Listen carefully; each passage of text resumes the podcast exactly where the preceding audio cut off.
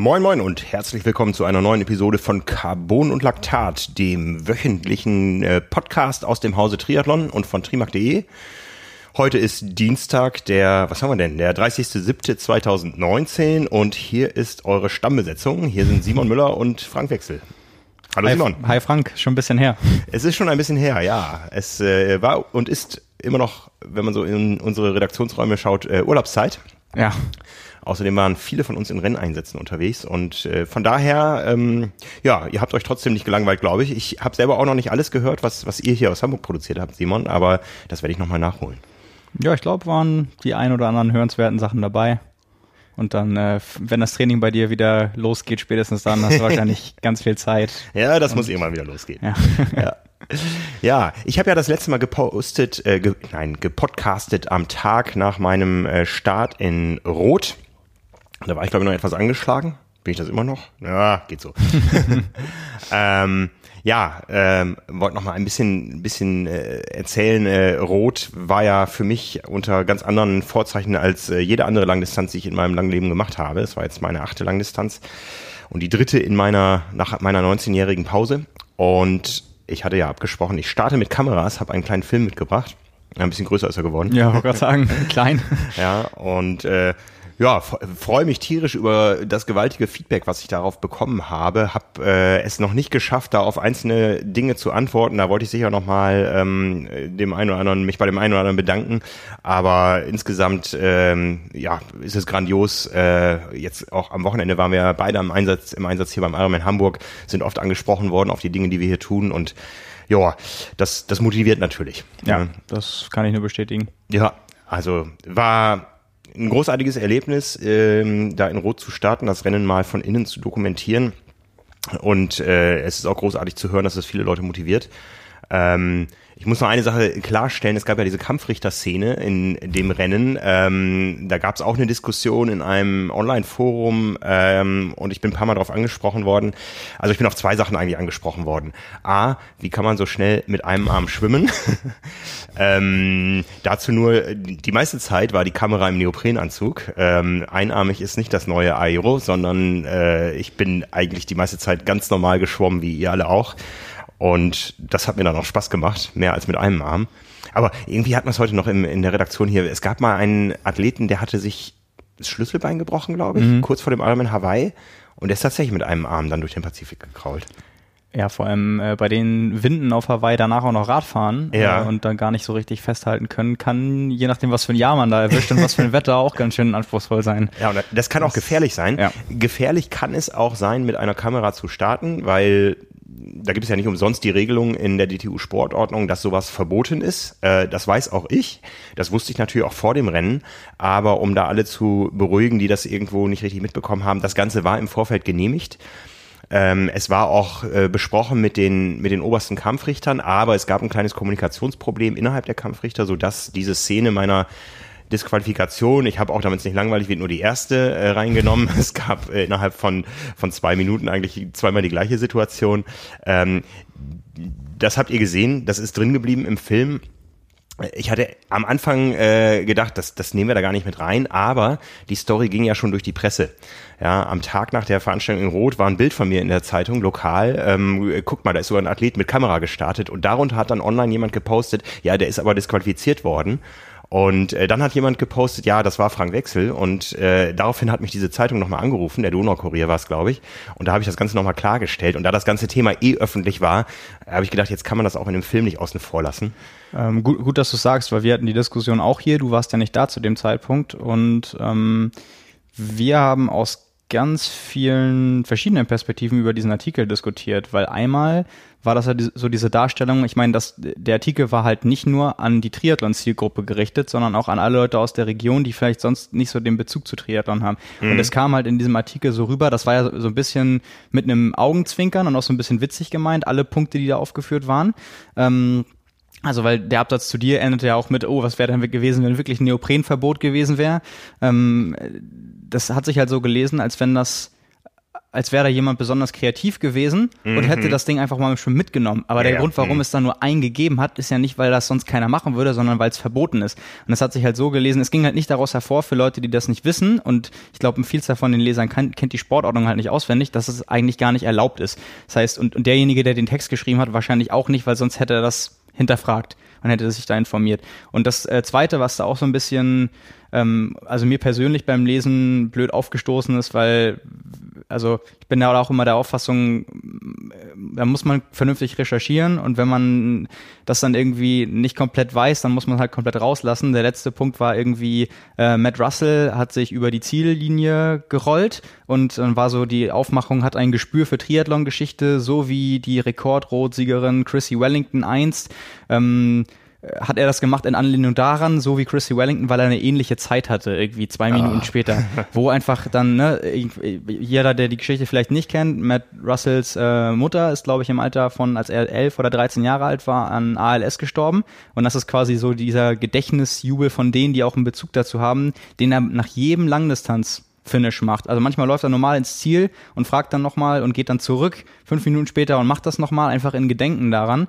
Ähm, ja, aber das ist halt ein, ein ernstes Thema und mhm, wenn man das mhm. halt dann nicht weiß und irgendwie so, ach, äh, Sportgeschichte und irgendwie Chrissy Wellington, was damit gar nichts zu tun hatte, was auch Chrissy Wellington nicht gemacht hat, irgendwie weil sie das, den Jubel besonders schön fand oder ja, ausgefallen, ja. Mhm. sondern also das war dann einfach einmal der Punkt mit dir und dann dieser Punkt noch dahinterher, äh, da hatte ich, war der Artikel eigentlich bei mir schon so ein bisschen unten durch, weil das ja.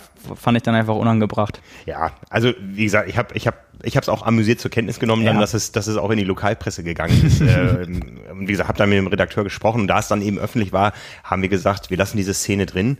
Ähm, sie ist passiert, ja. Ähm, es ist eine Anekdote jetzt auch im Nachhinein, äh, aber was mich besonders gefreut hat, jetzt am Wochenende hier in Hamburg kam die Chefkampfrichterin des Ironman Hamburg und von Ironman überhaupt, die Uli Ziel, die wir auch neulich im Interview hatten in Frankfurt, ähm, auf mich zu und sagte, das war richtig gut, dass diese Szene drin geblieben ist, weil der Kampfrichter hochprofessionell gehandelt hat. Ja, der hat mir ja gesagt, Kamera ist nicht erlaubt, ich muss dich disqualifizieren. Ich habe ihm gesagt, das ist abgesprochen. Da sagt er, okay, er nimmt das zur Kenntnis, aber der Fakt ist, ich habe eine Kamera, er weiß nichts davon und er muss mich disqualifizieren, aber das ist ja auch, was sich in den letzten Jahren schön entwickelt hat im Triathlon. Man kann äh, auch nach einer Disqualifikation das Rennen in der Regel fortsetzen und hinterher Einspruch einlegen. Genau, ja. Und das hat er mir dann ja auch nahegelegt. Mhm. Und ähm, ich musste dann nicht den offiziellen Weg ja, des Einspruchs klar. gehen, wo man glaube ich auch noch irgendwie ein bisschen Geld hinterlegen muss und sowas irgendwie. Mhm. Es hat sich dann ja alles in Luft aufgelöst. Es war einfach ein Kommunikationsproblem, das ist menschlich. Ja. Gerade bei so einer großen Veranstaltung darf es eigentlich nicht passieren, aber es kann passieren. Und äh, von daher war das ja alles gut. Und ich war ja auch, also wir waren ja freundlich zueinander, der Kampfrichter und ich. Und auch ja, der total. nächste, dem nächsten ja. habe ich gesagt, äh, ja, äh, ist, ist schon erledigt, ich habe schon eine rote Karte, ne, ist alles schon dokumentiert. ja, das hat er mir dann auch geglaubt. Ne, und ich glaube, der erste, dem habe ich auch meinen Namen gesagt, da, da hat er gesagt, okay, ja. ja ähm, aber der hat wirklich professionell gehandelt. Er hat das getan, was er laut Regeln tun muss. Er hat sich nicht von mir belatschern lassen. Ähm, und hat mich auch noch motiviert, mach weiter und wir klären das hinterher. Ja. ja und von daher haben wir das auch drin gelassen. Ich glaube, weil du es auch gerade gesagt hast, der Punkt war, wenn ich mich äh, recht erinnere an die, an die Bilder und das, was du gesagt hast, war auch, du hast halt gesagt, ich bin Frank Wechsel vom Triathlon Magazin und als er das vielleicht dann gehört hat, hat er vielleicht auch gedacht, okay, dann ist das halt noch schlüssiger. Also da sucht jemand gerade vielleicht noch eh nicht irgendwie eine faule Ausrede, um seinen äh, Renntag noch zu retten, sondern okay, das, das wird ja Sinn machen. Ähm, ich weiß nicht, ob das vielleicht auch noch damit reingespielt hat, aber hast du natürlich recht. Also ja. hat er sich total korrekt verhalten. Ist ja, ja auch alles, alles gut gelaufen. Und das sagte eben auch die Uli Ziel gestern, die ja wirklich da viel erlebt hat mit, mit Kampfringen. Und die sagte, ähm, das ist schön, dass wir mal so ein positives Beispiel haben, wie jemand da professionell agiert und man Dinge auf Augenhöhe äh, klären kann. Und auch der Kampfrichter selbst hat sich gefreut. Hm. Ähm, also ich, ich kann, kannte den nicht, ich habe den hinterher nicht gesprochen, aber es ist mir so übermittelt worden gestern und von daher, ähm, ja, Achso, wunderbar. Passt das alles? Eine, eine weitere Anekdote in meinem ja. Leben. Was war das deine, wäre das deine erste Disqualifikation gewesen? Nein, wir haben schon mal drüber gesprochen. Ich bin ja in meinem ersten Triathlon gleich ja, disqualifiziert stimmt, worden. Stimmt. Ich, ja, ich ja auch. Du ja auch, genau. Und äh, ich bin auch schon, ich habe das gleiche mal gehabt hier beim äh, bei, bei der Kurzdistanz in Hamburg. Ich weiß gar nicht, ob ich Sprint oder Olympisch gestartet bin. Auch da habe ich eine rote Karte auf dem Rad gesehen. Äh, und auch mal im Stadtpark-Triathlon. Das ist immer das Problem.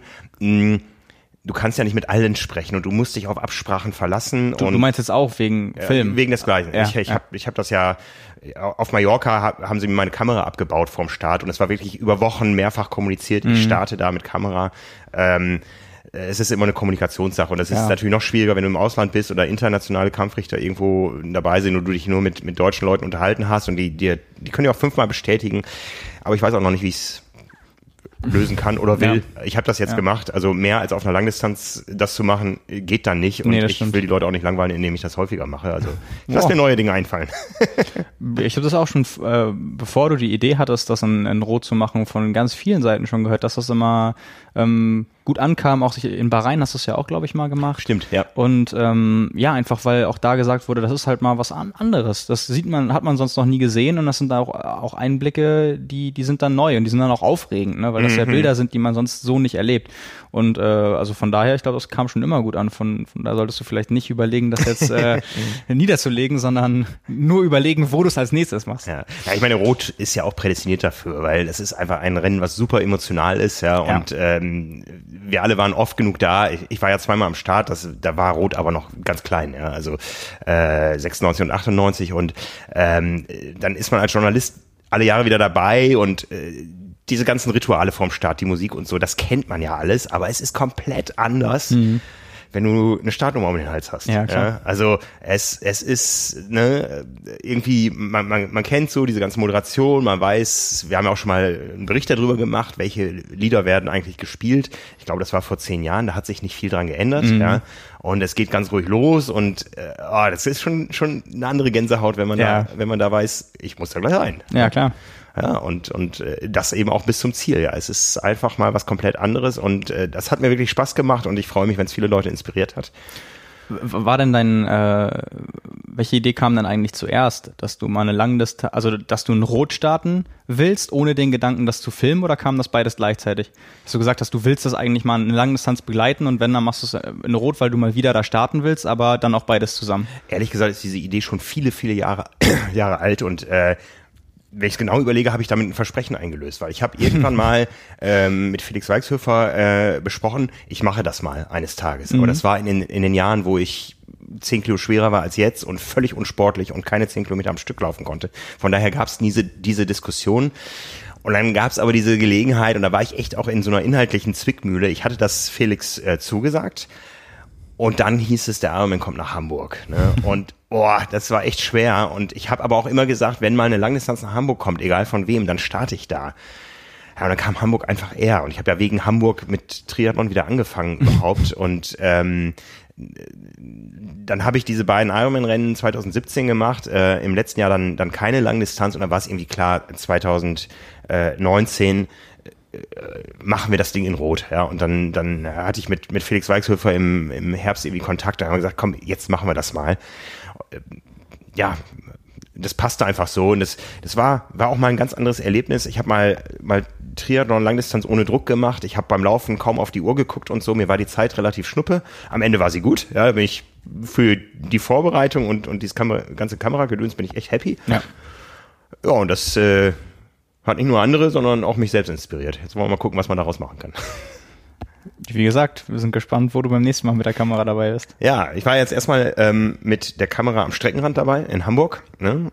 Äh, bei einem, beim Ironman hier. Dazwischen lag, äh, lagen drei Triathlon äh, ferne Wochen im Urlaub und ähm, auch dieser Ironman in Hamburg, der hat mich wahnsinnig inspiriert. Ja, also wir haben vorhin schon drüber gesprochen. Normalerweise, wenn wir irgendwie bei einer großen äh, Langdistanz sind, dann sind wir komplett in Action, bis die dritte Frau im Ziel ist. Und dann sind wir von der Bildfläche verschwunden für die Öffentlichkeit, weil wir im Pressezentrum sitzen und abarbeiten, abarbeiten, abarbeiten. Hier in Hamburg war das alles etwas relaxter. Also das können wir auch ehrlich sagen. So dieses das Medienaufkommen rund um den Ironman in Hamburg war deutlich geringer als bei anderen Langdistanzen in, in, in Deutschland, wenn man das mit Rot und Frankfurt vergleicht. Ja. Ähm, war das so alles sehr entspannter. Ähm, wir als Triathlon Insider wissen auch, dass dieses äh, leistungssportliche Ergebnis oder das, das Ergebnis in der Spitze äh, doch sehr darunter gelitten hat, dass äh, die Relat-Brüder beide nicht ins Ziel gekommen sind. Ja, vor, vor allem in der allgemeinen Wahrnehmung. Also, ja. also bei uns na natürlich auch, aber das wäre ja so ein Szenario gewesen, wo Triathlon mal wieder die Möglichkeit gehabt hätte, über diese Blase hinaus was in die Welt zu tragen. Ja. Und äh, so hat das natürlich nicht funktioniert. Ja, und so mussten wir eben nicht äh, eine halbe Million Webzugriffe irgendwie generieren äh, nach dem Rennen, weil wir wussten, das ist eh, das äh, Interesse wird eher nachhaltig sein, die Leute wollen die Bilder sehen und so weiter. Und ich bin dann mal, was ich lange, lange, lange nicht mehr gemacht habe bei, bei einer Langdistanz, äh, bin ich ähm, häufiger in den Zielkanal gegangen. Ähm, das ist ja auch ein kurzer Weg von der Handelskammer mhm. zum Ziel und zurück und so. Äh, und ich, ich erinnere mich, die beste Zeit war eigentlich so, als die Athleten so um zwölf Stunden ins Ziel kamen. Ja? Die Tribünen waren voll. Auch das hat man äh, nicht in Frankfurt und auch manchmal nicht in Rot durchgehend. Ja? ja. Äh, die Tribünen waren voll, die Stimmung war grandios. Ähm, es gab ja hier jetzt ein, ein Sprecherquartett, die haben großartigen Job gemacht mit dem Weltmeister, mit Daniel Unger, der hier 2007 äh, Kurzdistanz-Weltmeister geworden ist. Äh, Till Schenk, Hartwig Töne, der auch unseren Film da wieder äh, einsprechen wird, äh, die Tage. Ähm, und äh, Paul Kay aus Südafrika, der auch sehr gut Deutsch spricht äh, und manchmal da so ein bisschen mit kokettiert, dass er mm. eben, äh, Worte wie Gänsehaut oder so doch nicht wirklich, äh, angeblich nicht wirklich versteht. Ja. Ähm, das war eine grandiose Stimmung und die Athleten, die haben sich so gefreut, aber einer nach dem anderen. Ja. Ähm, ich habe immer noch so das Bild vor Augen, dass die Leute ins Ziel laufen, auf ihre Uhr drücken und ähm, äh, eine Wasserflasche greifen und verschwunden sind. Aber die haben sich so gefreut, das war so viel, das war so klasse. Ja. Aber, aber neben, also äh, absolut, aber neben dem äh, sportlichen Ergebnis, wie du es gerade schon angesprochen hast, muss man dazu auch mal sagen, das war auch der bei den Profis der emotionalste Zieleinlauf, ja. die, den ich seit langem je gesehen ja. habe, was ja total berechtigt war. Und das war wirklich eine coole Geschichte. Also wir, wir können ja gleich nochmal über, über Andi auch sprechen, aber das war natürlich so maximal tragisch und auch wirklich ein, ein Drama und auch gerade natürlich aus deutscher Sicht ähm, ja natürlich total schade um den Sieg und auch um Hawaii. Aber ich meine, wir standen ja da, so wie wir da immer stehen, warten auf den Sieger und äh, dann wird da natürlich angekündigt, ganz egal woher kommt, die Stimmung ist trotzdem gut. Ja, ja. Ähm, und ja, dann kommt da jemand vorbei, den bis dahin wahrscheinlich echt nur Leute gekannt haben, die wirklich tief im Triathlon drin sind, die auch so wahrgenommen haben, dass der mal so Top 5 Platzierung irgendwo bei den Rennen gemacht hat. Mhm. Aber die breite Masse hat sich halt gefragt, wer ist das und wieso hat er nicht mal Sponsoren auf dem Einteiler? Ja. Und der konnte es ja kaum glauben. Der ist ja wirklich die letzten 100 Meter gegangen und schon in Tränen ausgebrochen, hat die sich dann wieder mhm. weggewischt, mhm. wollte sich fassen, ist dann wieder in Tränen mhm. ausgebrochen. Und das waren halt so ehrliche und wahre Emotionen, ja. weil der niemals damit gerechnet hatte, dass der gewinnt oder wie er danach ja. gesagt hat, auch auf, aufs Podium kommt. Also es war für den, der ist dann mit einer ganz, ganz anderen Erwartungshaltung rangekommen und ich glaube, das ist halt für ihn auch so ein Moment gewesen, den erlebst du so wahrscheinlich, ganz egal, was der nochmal gewinnen wird und ja. erleben wird, den erlebst du so nur einmal im Leben. Und ja. das war, hat man ihm halt auch angesehen. Die, die Zuschauer haben ihn gefeiert wie einen Topstar, den er aber erst später an dem Tag Wurde. ja, genau. Ja, ja, ne? das war, und das ist so vergleichbar mit diesem Zwölf-Stunden-Finisher.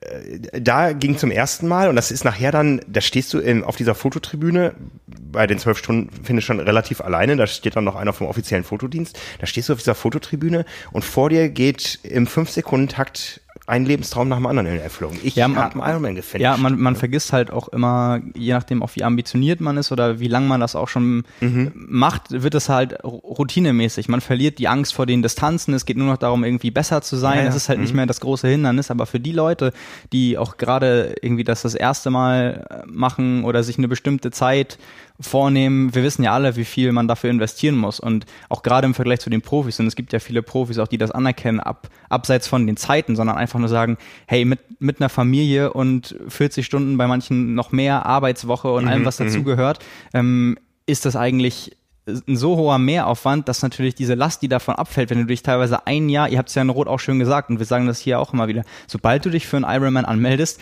denkst du bis zu diesem Tag jeden Tag daran. Ja, ja. Und wahrscheinlich trainierst du auch jeden Tag ja. dafür. Und wenn du nicht jeden Tag trainierst, dann äh, denkst du an den Ruhetagen daran, ah, okay, äh, in die nächste Einheit starte ich dafür ausgeruht und das ist mhm, auch Teil mhm. des Plans, weil das gehört irgendwie alles dazu. Das ist ja auch so das, was Triathlon-Profis sagen. Es ist halt ähm, ein Job, alles, was du machst, was du isst, wie du schläfst, wie lange du schläfst, was du sonst irgendwie, es spielt alles mit rein, so weil es halt um dich und deinen Körper ja. geht letztendlich. Ja. Und äh, das ist halt bei diesen Leuten ganz genauso. Und die begreifen in dem Moment halt auch, was sie geschafft haben, ob es dann irgendwie 10, 11, 12 oder 13,5 Stunden sind. Ja, ja. Zumal wir ja auch wissen, ich mehr als du, das ist eine Scheißzeit vorher.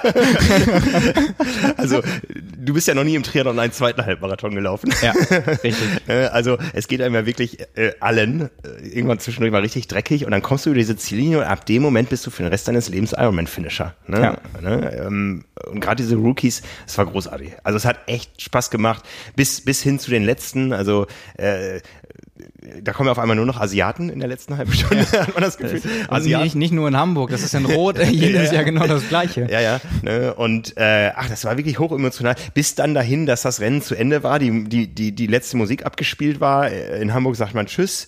Ähm, und das letzte Mal You are an Ironman und dann sagt die irgendwer, da sind noch drei draußen, sollen wir nicht noch weitermachen? Und dann haben die einfach noch eine Viertelstunde weiter Party gemacht im Ziel. Da die Wunderkerzen waren alle abgebrannt, aber die wurden auch noch gefeiert, ja. Die sind dann zwar nicht mehr offiziell Ironman. Ja. Ne? Die sind dann äh, Langdistanz-Finisher. Ich weiß gar nicht, ob die in der Ergebnisliste auftauchen. Eigentlich dürften sie es nicht. Ich glaube tatsächlich einfach als, äh, tauchen die als DNF auf? Also die tauchen ja definitiv auf, wenn sie gestartet sind. Dann mhm, sind ja auch die mhm. Splits, die sie vorher erreicht haben, sind ja auch zu sehen. Ja. Aber dann wahrscheinlich offiziell. Aber auch die haben sich toll gefeiert, ne? Und das war echt, dann, dann kommen auch die ganzen, die ganzen äh, Bereichsleiter von Ironman in den Zielkanal und so. Ja. Das war da so voll. Ich habe es erlebt, da haben zwei einen Endspurt gemacht, echt gebettelt und dann blieben die stehen am Beginn des Zielkanals, weil die dachten, dass das Eingangstor zum Rathausmarkt schon das Ziel war. Ja, und danach war es so voll und dann hat man die nochmal angefeuert und ja. Das ist echt, ja. Ja. Aber nichtsdestotrotz gab es ein Profirennen ja, mit äh, hoher Dramatik. Du hast es erwähnt und äh, erwähnt und du hast gestern äh, Andreas Rehlert äh, sehr sehr lange gesprochen. Ja, genau. Das können wir an der Stelle vielleicht schon mal ankündigen. Wir haben gestern ein langes Interview mit Andreas Rehlert geführt. Äh, ich glaube, fast eine Stunde 15 ist es geworden. Ähm, ging nicht konkret um das Rennen, sondern war eher für das äh, Format, was wir ja sonst auch im Podcast haben, Triathlon Talk gedacht, allerdings mit Bewegtbild. Also wird ein TV-Interview. Ähm, ja, wird wahrscheinlich noch so zwei, drei Wochen dauern, bis das online kommt. Aber da kann ich wirklich jetzt schon einmal sagen, ich habe ja das Interview mit ihm geführt, dass es also es hat einen Grund, warum, glaube ich, der Titel sympathischster Triathlet oder wahrscheinlich sogar auch beliebtester Triathlet auf der auf der Ebene in Deutschland bei vielen an Andreas Rehlert gehen würde. Ähm, ja, wir haben eigentlich in dem Interview nur die ersten fünf, sechs Minuten über das Rennen vom Vortag gesprochen, einfach weil es natürlich klar war. Wir, wir, können ja ganz offen sagen, nach dem Rennen war die erste Anfrage an äh, Sven Rehlert, der ja auch den dritten Bruder, genau, genau, den dritten Bruder, der so ein bisschen die Betreuung auch vor Ort gemacht hat und auch sonst die so manche Management auf Aufgaben übernimmt. Da haben wir ihn halt auch gefragt, so weil das natürlich lang abgesprochen war, dieser Termin. So ähm, kurze Nachfrage mit morgen wird so nach dem Motto wird wahrscheinlich nicht stattfinden, ne, weil dann bekannt gegeben wurde, dass Andreas Rehlert auch noch im Krankenhaus zur Untersuchung ist und ähm, dann, dann kam dann nur als Rückmeldung, Andi geht schon wieder besser und selbstverständlich wird er den Termin morgen wahrnehmen, wo ich so dachte, okay, wow, das ist schon das Erste, was mich da überrascht hat. Und ähm, genau, hat dann im Interview erzählt, war natürlich auch immer noch so ein bisschen dabei, das einzuordnen. Da braucht man ja länger als so ein paar Stunden für, gerade wenn einem sowas das erste Mal passiert ist in der Form.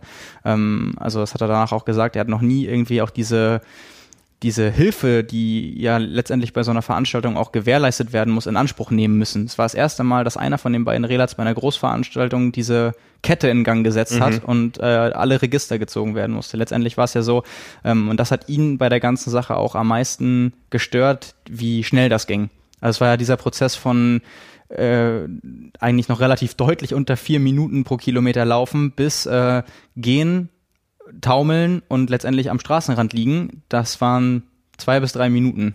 Und äh, normalerweise ist es ja so ein schleichender Prozess. Also es war ähnlich wie bei Sarah True.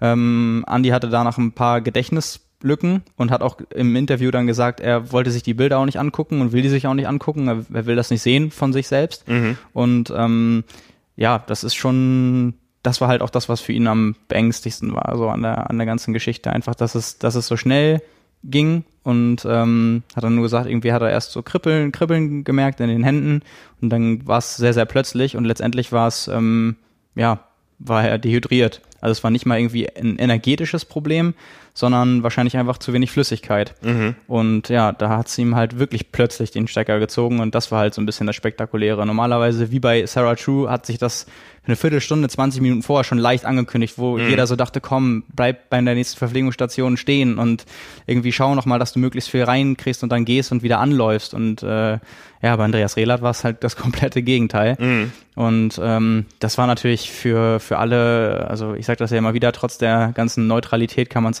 glaube ich, auch gerade aus deutscher Sicht für alle irgendwie sagen, ähm, ich glaube, jeder hätte das Andreas Rehlert gewünscht. Mhm, also mhm. sowohl, dass er gewinnt und selbst wenn er nicht gewonnen hätte unter einer anderen Konstellation, sonst hätte er jetzt auch keinen Slot bekommen, aber dass er dann wenigstens den Slot bekommen hätte, so als Minimalziel. Man hätte jetzt nicht unbedingt davon ausgehen können, dass so Mitfavoriten wie Will Clark und Matt Troutman, die schon qualifiziert waren, die hatten ja wirklich einen rabenschwarzen Tag, also sind ja beide ausgestiegen. Davon war ja vorher auch nicht auszugehen. Ähm, ja, aber dann halt an, an zweiter Position und nur eine Minute 20 dahinter, schneller laufend, äh, mhm. den Rückstand schon von 3,45 auf 1,20 verkleinert, äh, Halbmarathon in 1,21 durch. Ähm, ja, und da hatte, hatte Andi natürlich auch noch ordentlich mit zu knabbern.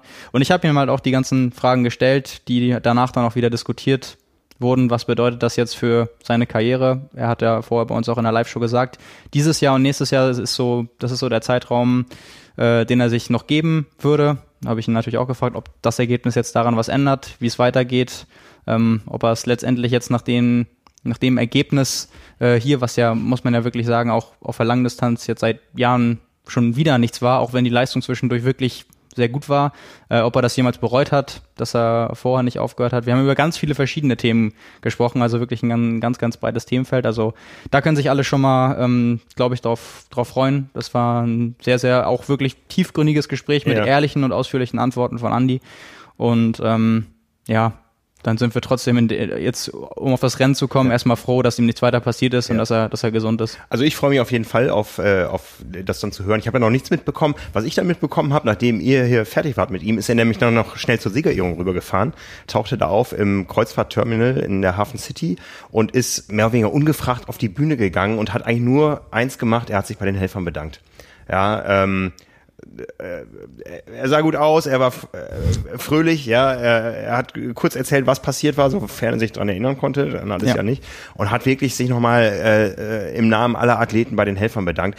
Das ist Gentleman Andreas Rehlert, ja, wie er und, leibt und lebt. Und das merkt man auch, äh, kann ich ja jetzt schon mal sagen, im Interview an so vielen Stellen, ähm, ja, das ja. ist nicht nur ein Weltklasse-Athlet mit einer ganz langen Geschichte und Vergangenheit im Triathlon, die von den ersten Olympischen Spielen, die es im Triathlon jemals gab, bis zu fünf Hawaii-Podiumsplatzierungen ja. äh, ging, sondern einfach auch ein, ein, ein Mensch, der so im, im Sport seinen Fußabdruck hinterlassen wird, weil es sowas in der Form einfach auch nicht ja. so häufig gibt. Ich habe mich ein einziges Mal, habe ich mir nur ein bisschen geärgert, dass er so ein Gentleman ist, als er es nicht übers Herz gebracht hat, Chris McCormick auf Hawaii äh, in Schach zu halten. Darüber haben wir auch gesprochen und äh, ich, ich werde es dir an dieser Stelle jetzt auch nicht verraten, aber ich kann, ich kann schon mal sagen, die Antwort von ihm wird dich überraschen. Okay, da bin ich sehr gespannt. Ja, ja aber zurück zum Rennen. Äh, fangen wir erstmal ganz vorne an. Es wurde geschwommen. Es gab letzte Woche wieder, wir waren auch nicht ganz unbeteiligt, die Diskussion um die Blaualge. Ähm, die sich aber vom, äh, von den Messwerten her auf einem anderen Niveau abgespielt hat als im letzten Jahr. Und ich glaube, wenn das im letzten Jahr nicht äh, das große Thema gewesen wäre, die Blaualge, dann, dann wäre es jetzt vielleicht auch gar nicht so dramatisch geworden. Am Ende war die Wasserqualität okay. Äh, ja. Ja, also letzt letztendlich glaube ich schon, es gab keine großen Katastrophen. Ja. Ähm, bei uns haben auch so einige Leute kommen, also was in eine andere Richtung kommentiert, die auch, glaube ich, gestartet sind. Die meinten, letztendlich hätte man die Leute, wie sie es dann gesagt haben, in der Brühe nicht schwimmen lassen dürfen. Ich weiß nicht, ob das dann die Perspektive von Leuten ist, die vielleicht gerne lieber einen Duathlon gehabt hätten wie bei mir beispielsweise. Nein, aber ähm, äh, oder also jeder hat da ja noch ein bisschen eine andere Perspektive. Ja. Wir wissen, das äh, klarste und schönste Gewässer wird die Alster wahrscheinlich nee. nie. Das gehört so ein bisschen dazu. Ich bin am Tag vorher noch rumgelaufen. Ich habe noch gesehen, wie sie eine Vespa rausgezogen haben, die da bestimmt zehn Jahre drin lag. Das ist doch beruhigend, wenn man sowas hört. ja, ja. Nee, genau, aber ich, ich glaube, ähm, was, warum das im Vorfeld auch noch so ein bisschen diskutiert wurde, natürlich abgesehen davon, dass es letztes Jahr der, der Fall war, dass das Schwimmen ausgefallen ist, ähm, dass bei den Temperaturen relativ klar war, dass ähm, oder dass viele dachten, es würde ohne Neoprenanzug geschwommen werden. Ja. Und dann sind die Messwerte natürlich insofern kritischer, dass du nicht geschützt bist und es Leute gibt, die ähm, über zwei Stunden da im Wasser sind. Ja, das weiß ich gar nicht, weil das, äh, wir wissen alle, Neoprenanzug ist ja kein Trockenanzug. Äh, die Brühe läuft da rein und dann bleibt sie auch die ganze Zeit am Körper, ohne dass sie regelmäßig durchgespült wird. Ich weiß gar nicht, ähm, ob die Diskussion so äh, sachlich richtig ist. Ähm, oder ob es nicht reicht, wenn man gerade am Ufer, äh, wo sich ja eher dann mal so Algenteppiche mhm. bilden, wo am Anfang das Wasser reinläuft in den Neo und dann drin bleibt. Ähm, ich weiß gar nicht, ob der, die Kontaktdauer zur Blaualge nicht mit Neo größer ist als ohne Neo. Ist auch ein Argument. Das war auf jeden Fall auch immer, immer wieder das, wo sich einige Leute Sorgen dann gemacht mhm, mhm. haben, weil sie dann gesagt haben, okay, und wenn geschwommen wird und selbst wenn die Messwerte nicht so so deutlich sind, dann müssen wir ja da wahrscheinlich ohne Neo rein und das ist dann ja noch viel, viel ja. schlimmer, als wenn wir mit Neo schwimmen dürften. Letztendlich ist es alles ganz anders gekommen, äh, mhm. äh, wie es dann, wie es dann meistens so ist. Aber ich glaube, äh, da, da kann man sagen, für die Teilnehmer ist es sicherlich getrennt, je nach Stärke und Schwäche, aber alle haben sich dafür ein Triathlon äh, angemeldet. Mhm. Letztendlich mhm. haben sie zum Glück dann das bekommen, wofür sie auch da waren. Und auch für die Veranstaltung ist es natürlich super, dass das nicht zwei Jahre hintereinander passiert ist. Ja. Ähm, das wäre, glaube ich, dann auch nicht wirklich gut gewesen. Ja. Und wo bei den starken und schwächeren Schwimmern sind, die starken mussten tatsächlich ohne Neo schwimmen. Das waren die Profis. Genau, ja. Und da von Anfang an vorneweg Michael Rehlert. Das war, glaube ich, abzusehen. Also das war auch der, der Tipp, den wir so hatten. Und ähm, trotzdem einige, ja, große Überraschungen. Also ich habe ja auch gerade schon angesprochen, Matt Troutman, der irgendwie von Anfang an vom Startschuss so ein bisschen Schatten seiner selbst war, der dann schon bei, nach dem Schwimmen sechseinhalb Minuten Rückstand hatte und damit war das Rennen ja eigentlich eigentlich schon gelaufen. Mhm. Und ähm, ja, also da und von da an war das Rennen bei den Männern ja eigentlich, du hast es ja auf dem, auf dem Rad dann auch erlebt, weil du auf dem Motorrad unterwegs warst. Die sind ja zu fünft aus dem Wasser gekommen. Dann, also die beiden Relats mit Rudi Wild, Paul Schuster und wer war noch dabei? Horst Reiche. Ja. Ähm, Genau, und das war ja auch erstmal die Führungsgruppe auf dem, auf dem Rad. Und die ist ja letztendlich auch ganz lang so geblieben, wurde dann, hat sich dann gegen Ende verkleinert und zwischendurch ist da halt so ein äh, wattgeladener Däne erst rangefahren und dann vorbeigefahren. Mhm. Und ja, dann, das war ja so ein bisschen das, das Szenario. Alle anderen, die beim Schwimmen dann schon abgeschlagen waren, ähm, konnten ja auch eigentlich gar nicht mehr so richtig eingreifen, dann um den Sieg jedenfalls. Ja, ja. Ja, dann zum, zum Radfahren. Das war der eigentliche Kritikpunkt, was ich gestern auch bei der Siegerehrung noch von vielen gehört habe. Die Radstrecke war ähm, die dritte Radstrecke des Ironman äh, Hamburg, die also die drittverschiedenste. Ja, im ersten Jahr ging es äh, über die Elb, äh, über die Elbe und äh, über die Kühlbrandbrücke und dann in den Süden Hamburgs, in die Nordheide nicht so dolle Straßenverhältnisse da. Es war auch irgendwie nass und grau in dem Jahr. Ähm, Im letzten Jahr war es dann nur flach. Da ging es nur äh, Richtung äh, Südwesten, nein, Südosten aus der Stadt raus. Ähm, das ganze Hafenszenario und so fehlte. In diesem Jahr war es eine Kombination der beiden Strecken. Es ging erst lange durch den Hafen und ich glaube, da setzt auch die Kritik an. Ähm, der Hafen ist ein Industriegebiet äh, und die Straßenverhältnisse sind nicht überall optimal. Es gibt ein paar Bahnschienen. Ich habe selber einen Sturz erlebt ähm, neben mir äh, auf dem Motorrad. Also wir waren nicht beteiligt, aber ich habe es gesehen und habe dann auch gesehen, dass der Fahrer zum Glück schnell wieder aufsteigen äh, konnte und weitergefahren ist. Da ja. ist nicht viel passiert.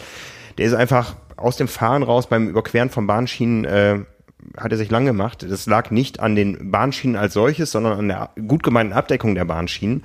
Das war so eine Art Teerpappe, die mit Klebestreifen befestigt war. Und ich, so wie ich es äh, gesehen habe, an ein paar Stellen hatte sich diese Teerpappe einfach aufgewellt durch die Sonneneinstrahlung. Mhm. Äh, und, und, und da gab es irgendwelche Wellen, die schwierig waren. Ansonsten gab es ein paar Kopfsteinpflasterstücke. Ähm, die sind da, da hat der Veranstalter auch im Vorfeld reagiert, indem er da Helfer mit Besen und großen Mülltonnen hingestellt hat, weil man wusste, da werden Radflaschen verloren gehen und die sollen da bloß nicht rumliegen. Also man hat versucht, das Beste daraus zu machen.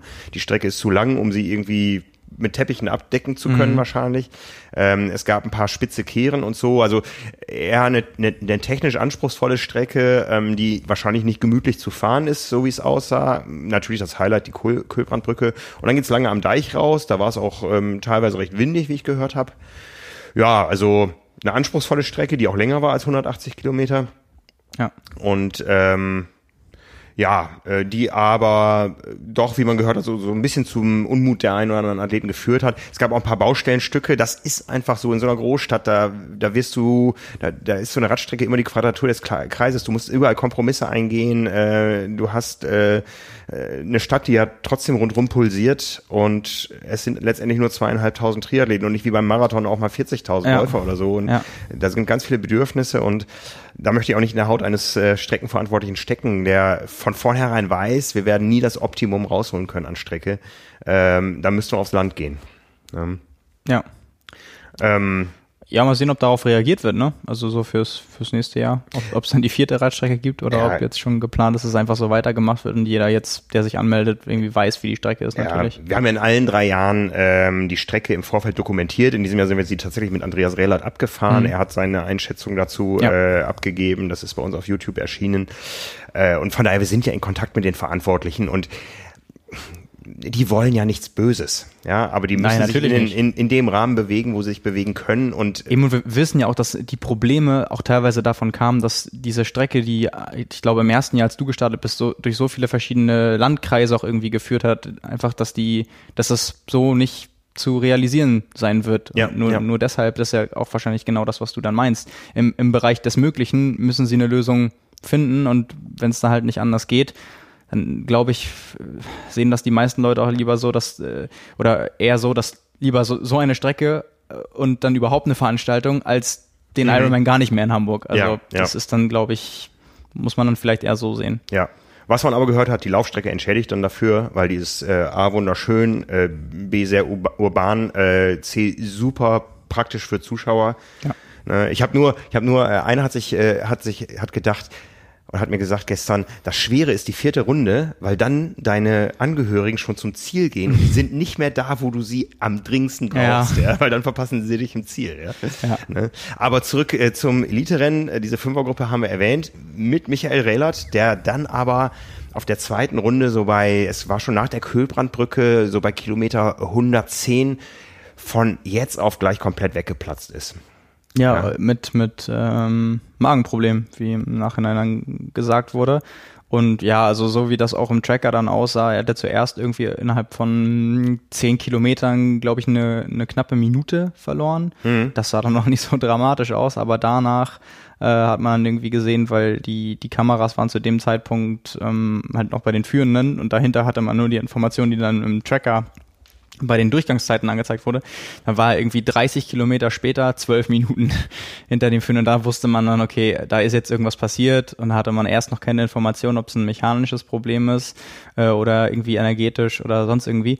Aber ja, das spricht ja dann eher dafür, wenn das dann Magenprobleme waren, dass es ihn richtig übel erwischt hat. Ich weiß gar nicht, ob er dann bei dem Abstand äh, komplett auf dem Rad noch saß, weil innerhalb von 30 Kilometern irgendwie elf Minuten zu verlieren, das ist halt schon also da muss eigentlich schon irgendwie Oberlenker fahren und ja, so wen, sah es auch aus. wenig, wenig mhm. treten. Also es hat ihn aber wahrscheinlich, was den Magen angeht, äh, ja richtig übel erwischt. Ja, ich hatte ja. zwischenzeitlich überlegt, wenn es nicht ein Platten ist, ob er irgendwie wegen irgendwelchen anderen Problemen abgestiegen so, ist sogar und dann vielleicht hoffentlich wieder aufsteigt und da, danach weiterfährt. Mhm. Und also dann ohne Probleme, es hat sich dann nicht bewahrheitet, hatte dann das, das Radfahren auch gar nicht zu Ende gebracht, ist dann auf dem Rad irgendwie, glaube ich, nach 160 Kilometern raus. Ja, auch unser Fokus lag natürlich äh, auch auf den Railers. Das war die, die, das waren die beiden Aushängeschilder der Veranstaltung im Vorfeld. Wir hatten ja auch am äh, Freitagabend noch in der in der Live-Show. Äh, und ich fand auch, dass Andreas nicht glücklich aussah. Äh, er sah zumindest so aus, als wenn er voll Anschlag fährt schon. So du meinst jetzt im Rennen? Im Rennen, ja, ja, ja. ja. Lange vor dem Laufen. Ne? Also ähm, wenn man mich gefragt hätte, ich hätte ihm diese Laufleistung, die er dann ja noch gebracht hat, ähm, die hätte ich ihm nicht zugetraut, weil er sah für mich echt schon, ich, ich habe ihn ja schon oft im Rennen gesehen. Ne? Ähm, gut, Michael hat mich auch begrüßt damit, oh, du bist aber grau geworden. Ja, wir werden alle älter. Es ist ein paar Jahre her, dass man ihn irgendwie auf einer Langstrecke wirklich eng begleitet hat dann. Ähm, da hatte ich eine andere Erinnerung an ihn. Also er ist, äh, er sah schon, schon, er war schon am Kämpfen.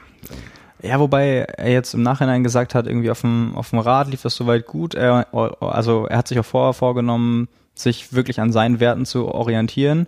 Und äh, er meint, das ist ihm auch gelungen und das hat letztendlich auch dazu geführt, dass er in zweiter Position und eigentlich immer, letztendlich war es ja am Ende nur noch ein, ein Duo aus äh, Andreas Rehlert und Rudi Wild.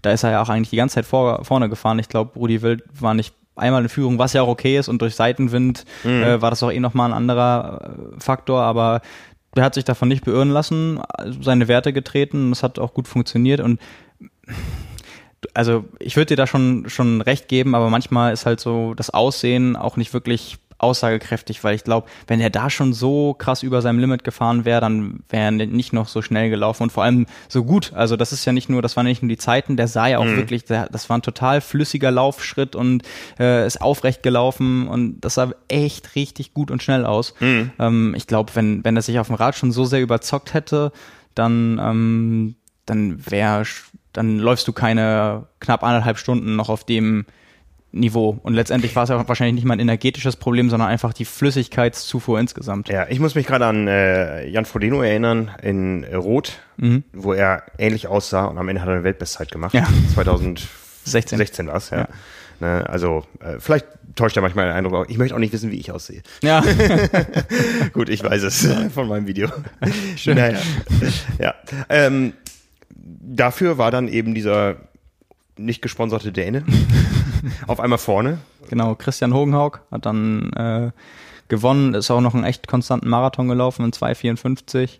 Ähm, Rudi Wild, der nach einem schnelleren Wechsel in der zweiten Wechselzone sogar noch eine Dreiviertelminute auf Andreas Rehlert rausgeholt hat, äh, wurde dann bei Kilometer 19 von, von Andy erst überholt, mhm. war dann an dritter Stelle, als Andy dann raus ist, an Position 2, nach vorn ging dann aber auch nichts mehr, aber von hinten kam dann auch nichts mehr. Und äh, von Position äh, 4 auf 3 vorgerückt ist dann Paul Schuster, der damit auch gleichzeitig äh, deutscher Meister geworden ist und Gesamtdritter. Ja. Und ja, sich dementsprechend auch echt sehr gefreut hat, weil das für ihn ähnlich für den, wie für den Sieger auch äh, wirklich ein sehr überraschendes Ergebnis war, mit dem er vorher auch nicht gerechnet hätte. Ja, ne?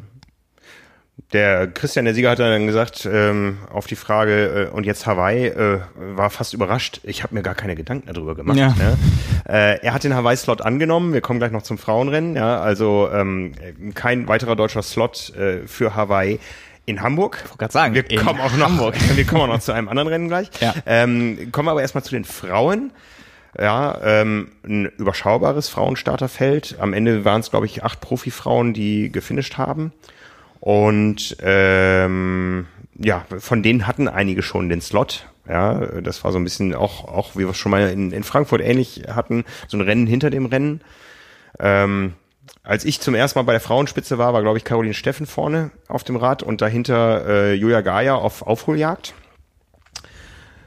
Was ja auch gelungen ist, letztendlich. Was ja auch gelungen ist. Ne? Ähm, und dann war ich dabei beim zweiten Wechsel. Ne? Ähm, aber die Entscheidung fiel danach. Ja, also beim, beim, also zumindest um den, um den Sieg war dann eigentlich war dann ja gar, gar also gab es ja auch keinen Führungswechsel mehr. Susi Cheatham hat das dann durch einen Marathon gebracht, aber dahinter gab es dann nochmal ähm, erst Julia Geier, die als Zweite abgestiegen ist und dann ähm, erst die Position behauptet hat, aber letztendlich dann noch einkassiert wurde von äh, Sarah Piampiano, die nur zwei Minuten langsamer gelaufen ist als der Männersieger.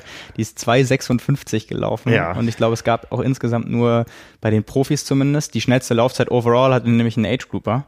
Ähm, ist, ist glaube ich, nur zwei oder drei Profimänner schneller gelaufen. Mhm. Also es war wirklich, äh, ich habe dann auch spaßeshalber gesagt, was ja auch offensichtlich war, die hätte sich am meisten über einen Duathlon gefreut. Das wäre wär wahrscheinlich die einzige Profistarterin gewesen, die gesagt hätte, ja. Willst du ihre, ihre Marathonzeit als die stärkste Einzelleistung des ganzen Tages, in, wenn man sich die Disziplinen äh, anschaut, bezeichnen? Ich glaube, das teilt sie sich so ein bisschen mit dem Radsplit von Christian Hogenhaug, weil das ja, ja wirklich ähm, wir wissen ja auf so einer flachen Strecke, wie schwer das dann ist, äh, in der Renndynamik, gerade wenn du so starke Leute drin hast, wie da in der Führungsgruppe auch erst drin waren, dass er zuerst, weil das muss man einmal dazu sagen, der war quasi beim Schwimmen hinter der zweiten Gruppe, so eine, eine Dreiviertelminute, knappe Minute nach dem Wechsel. Der musste zuerst auf die zweite Gruppe auffahren, allein, das ist auch schon wieder erstmal ein Faktor. Da ist er mhm. dann auch erstmal eine Stunde irgendwie drin geblieben.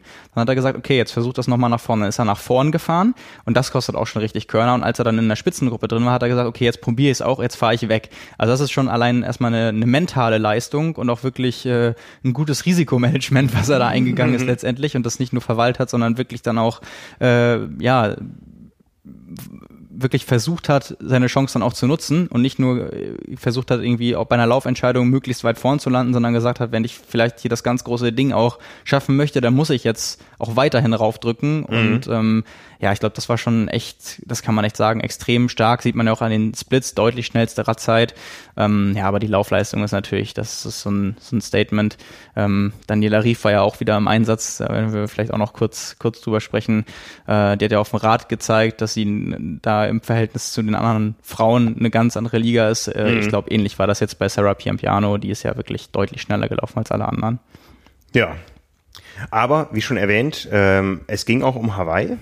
Ja, ähm, Im Vorfeld so ein bisschen eigentlich äh, aus deutscher Sicht in erster Linie für Julia Geier, mhm. wo alle so mit, mitgefiebert haben und gespannt waren. Und ähm, ja. Die Hamburger Morgenpost hat auch gestern geschrieben, Julia Geier qualifiziert sich als deutsche Meisterin für den Ironman Hawaii.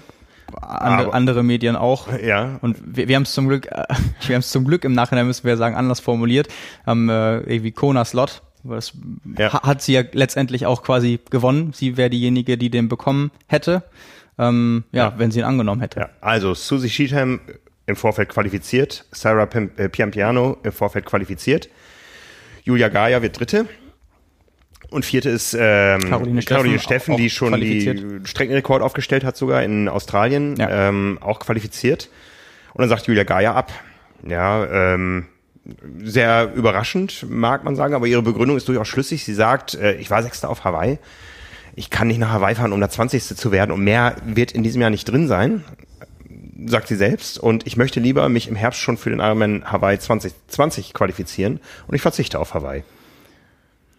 Ja, ist sicherlich, hat sich sicherlich gut durchdacht. Ja. Also ich sehe eigentlich beide Punkte anders, weil ähm, auch gerade das Rennen gezeigt hat, sie ist nicht mit einer Viertelstunde Abstand Dritte geworden, sondern das war das waren nur ein paar Minuten und das mhm. war ihr erstes Langdistanzrennen seit knapp drei Jahren. Das heißt, äh, jetzt, wo sie wieder weiß, wie sich das auch anfühlt und wo sie auch noch Zeit hätte, um an den Stellschrauben zu schrauben, ähm, wäre da sicherlich noch was drin. Und die beiden, die vorher gelandet sind, das sind halt Athleten, die um die Top 5 mitspielen können. Und sie landet kurz dahinter. Dann wäre, glaube ich, mein erster Gedanke nicht, dass es irgendwie nur um Platz 20 geht, sondern eher, dass ich in der Zeit, die ich jetzt vom Training auch noch hab und mit der Erfahrung und dem Rückenwind auch, den ich nach so einer langen Pause da auch irgendwie mitnehme, äh, dass ich das doch versuche. Vor allem nach der Durchstrecke, sie hat ja auch im Interview bei, bei uns gesagt, sie hat lang überlegt, ob sie überhaupt noch Profi-Triathletin yeah. sein wird oder will. Und ähm, dann bei, bei so einem Comeback, was ja eigentlich fast kaum äh, besser hätte laufen können, ähm, die Chance da nicht wahrzunehmen, ich weiß nicht. Also ich sehe auch nicht nur, dass es, ich sehe nicht, ich, ich sehe es nicht, dass es für sie nur um Platz 20 gegangen wäre. Auf der anderen Seite muss man halt auch sagen, äh, der Plan ist natürlich schlüssig. Ähm, wenn man sich früh qualifizieren will, kann man meistens nicht Hawaii machen. Das ist dann für viele zu viel oder es klappt dann auch nicht. Ähm, aber klappt auch nicht, ist dann halt das Stichwort. Der Plan muss auch erstmal aufgehen, weil sie weiß, wie es ist, wenn, wenn es dann auch mal äh, nicht läuft und dann kommt auch mal eine, eine Verletzung oder man hat halt nicht das Wunschrennen, was man dann auch wirklich braucht, weil wir wissen, mit dem Verfahren, wie es jetzt gerade ist, muss man das Rennen dann gewinnen oder Zweite werden, je nachdem, welches Rennen man sich aussucht. Das muss man halt auch erstmal schaffen. Also ja. Plan ist das eine und äh, ich meine, sie hätte jetzt die Gelegenheit gehabt und die hätte ihr keiner mehr, mehr nehmen können. Ähm, ich glaube, da wären alle davon ausgegangen, dass sie da auf jeden Fall zugreift, weil sie vorher vielleicht nicht mal mit dem Gedanken gespielt hätte. Ja, mit dem Gedanken auch nicht gespielt hat äh, Martina Kunz, ne, die Schweizerin, die fünfte geworden ist und die dann nämlich den Slot bekommen hat. Ja, also kleines Kuriosum, äh, acht Finisherinnen bei den Profifrauen, die fünfte holt sich den einzigen Hawaii-Slot. Ähm, ja. Ja, aber das ist Triathlon. So sind so funktionieren Überraschungen. Äh, ein anderer Ex-Profi, muss man sagen, hat sich auch einen Hawaii-Slot geholt, und zwar Michael Göhner. Der ist Altersklassensieger und deutscher Meister in der M35 geworden. Auch darüber gibt es eifrig Diskussionen, äh, die wir auch teilweise mitführen heute im Netz. Ähm genau, und das habe ich mir auch als Frage der Woche ausgesucht. Jemand hat nämlich unter dem äh, Artikel, den du ähm, angelegt hast, mit den ganzen mit Qualifikationszeiten, Qualifikationszeiten ja. und welche Slots, also wie viele Slots es gab, wer sie mit welcher Zeit bekommen hat, letztendlich äh, gefragt äh, bei Facebook bei uns, wie findet ihr das, dass sich ein ehemaliger Profi und Rotsieger den Slot nun bei den Age-Groupern holt? Wie findest du das? also ich habe da meine Meinung ja zu kundgetan. Ähm, die Übergänge zwischen Profi und Nicht-Profi sind ja komplett fließend im, im Triathlon. Die Diskussion hatten wir schon häufiger. Äh, und Michael, ich habe mit ihm gestern gesprochen, der sagt, ich habe mir das relativ spät äh, überlegt, hier in Hamburg zu starten. Ich bin voll berufstätig. Äh, wir haben gerade das dritte Kind bekommen und äh, meine Frau ist in Elternzeit. Das ist unsere einzige Chance, dass wir nochmal als fünfköpfige Familie nach Hawaii fahren können. Ja, ähm, wegen Ferien und allem Möglichen und so weiter. Äh, seine Frau ist, glaube ich, Lehrerin. Und ähm, ich habe ihn auch auf der Strecke gesehen, der hat echt gelitten. Er sagte auch, er war das eine oder andere Mal auf dem Dixie oder so. Der hat ein Rennen gemacht, wie wir alle auch. Äh, der hat natürlich eine Profikarriere hinter sich es gibt auch genug Age-Grupper, die vielleicht zehn Jahre lang studiert haben, ihr Studium gestreckt haben, um Triathlon auf hohem Niveau zu machen. Die Übergänge sind so fließend und Michael hat ja bei den Profis keine Chance mehr. Also er war jetzt eine Minute äh, äh schneller als ich bei meiner Bestzeit. Ähm, und ähm, ja, das, das ist der Sport. Also man kann darüber diskutieren. Äh, ich habe auch geschrieben, ich, hab, ich hätte ein großes Problem, wenn es jetzt um Ex-Doper geht oder so, der einfach seine Leistung, äh, seine, seine, seinen Körper anders gepimpt hat.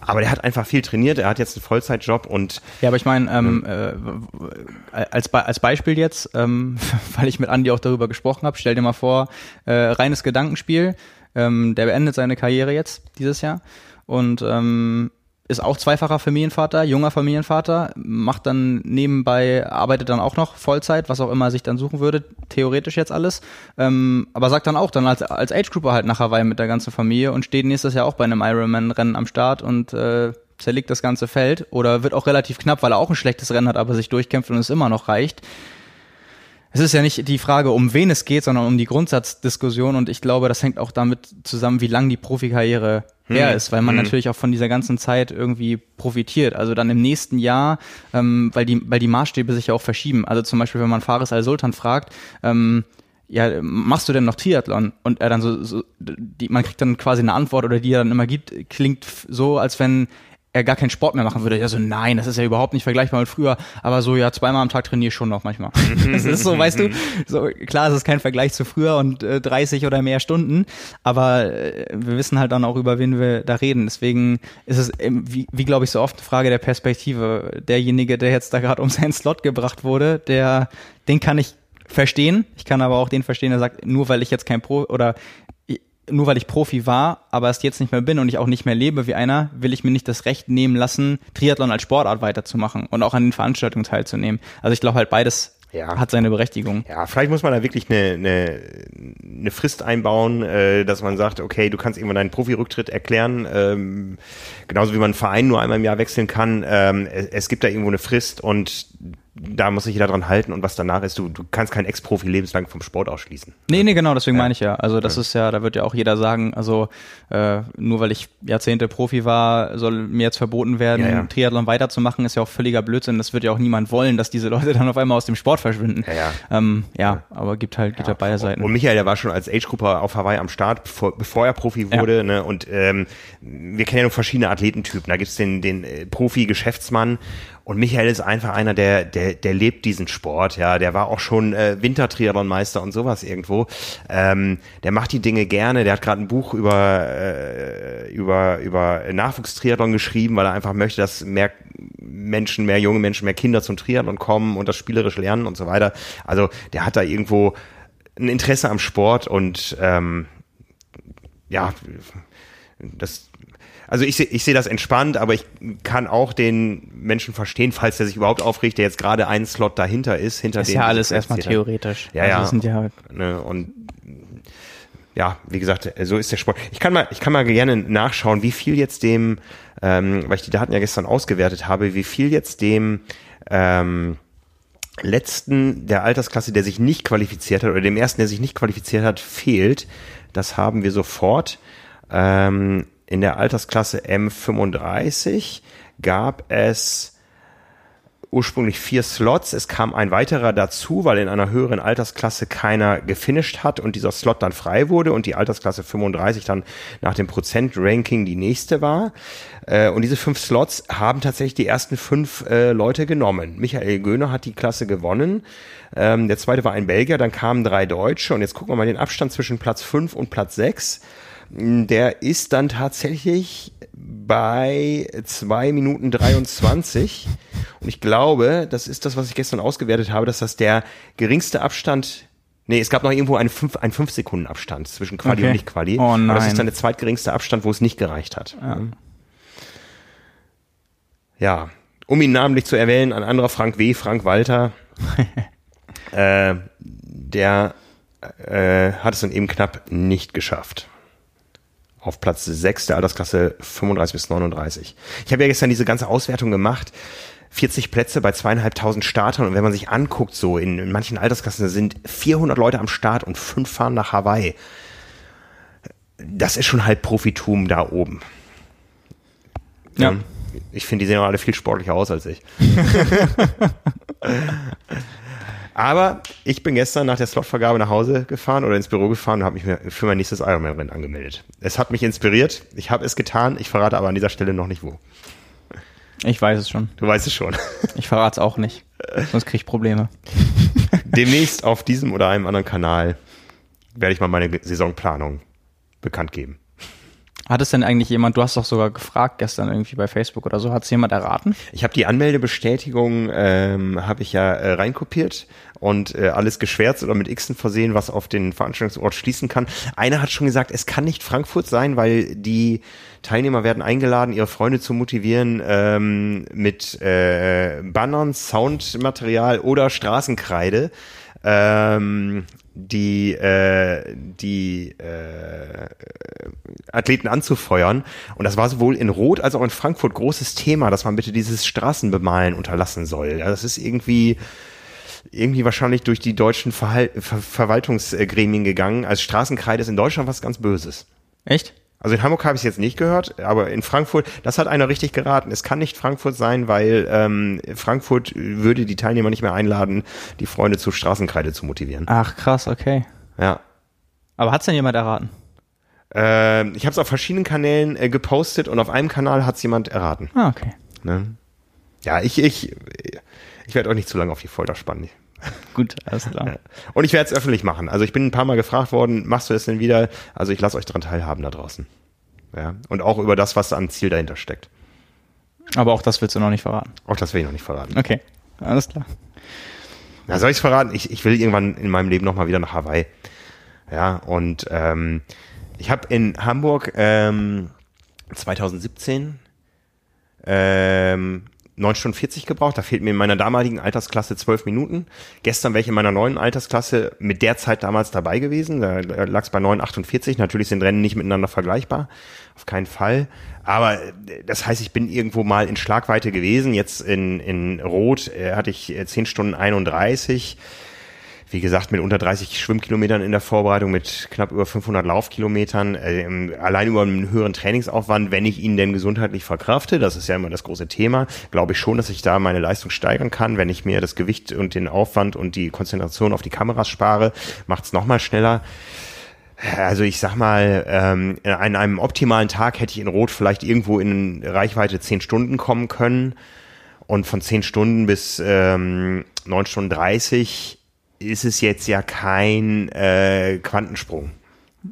Ich, also meiner Einschätzung nach und die, ich kenne dich ja auch als Athleten und mit deinen Leistungen so ein bisschen. Für dich wird das Ganze beim Laufen ja. entschieden. Ja. Schwimmen musst du kaum Aufwand betreiben, das kannst du. Ja. Ähm, Radfahren liegt ja auch, da musst du natürlich das Training investieren, aber das hast du ja dieses Jahr sogar, sogar dann in einer kürzeren Vorbereitung auch gemacht und es lief echt gut.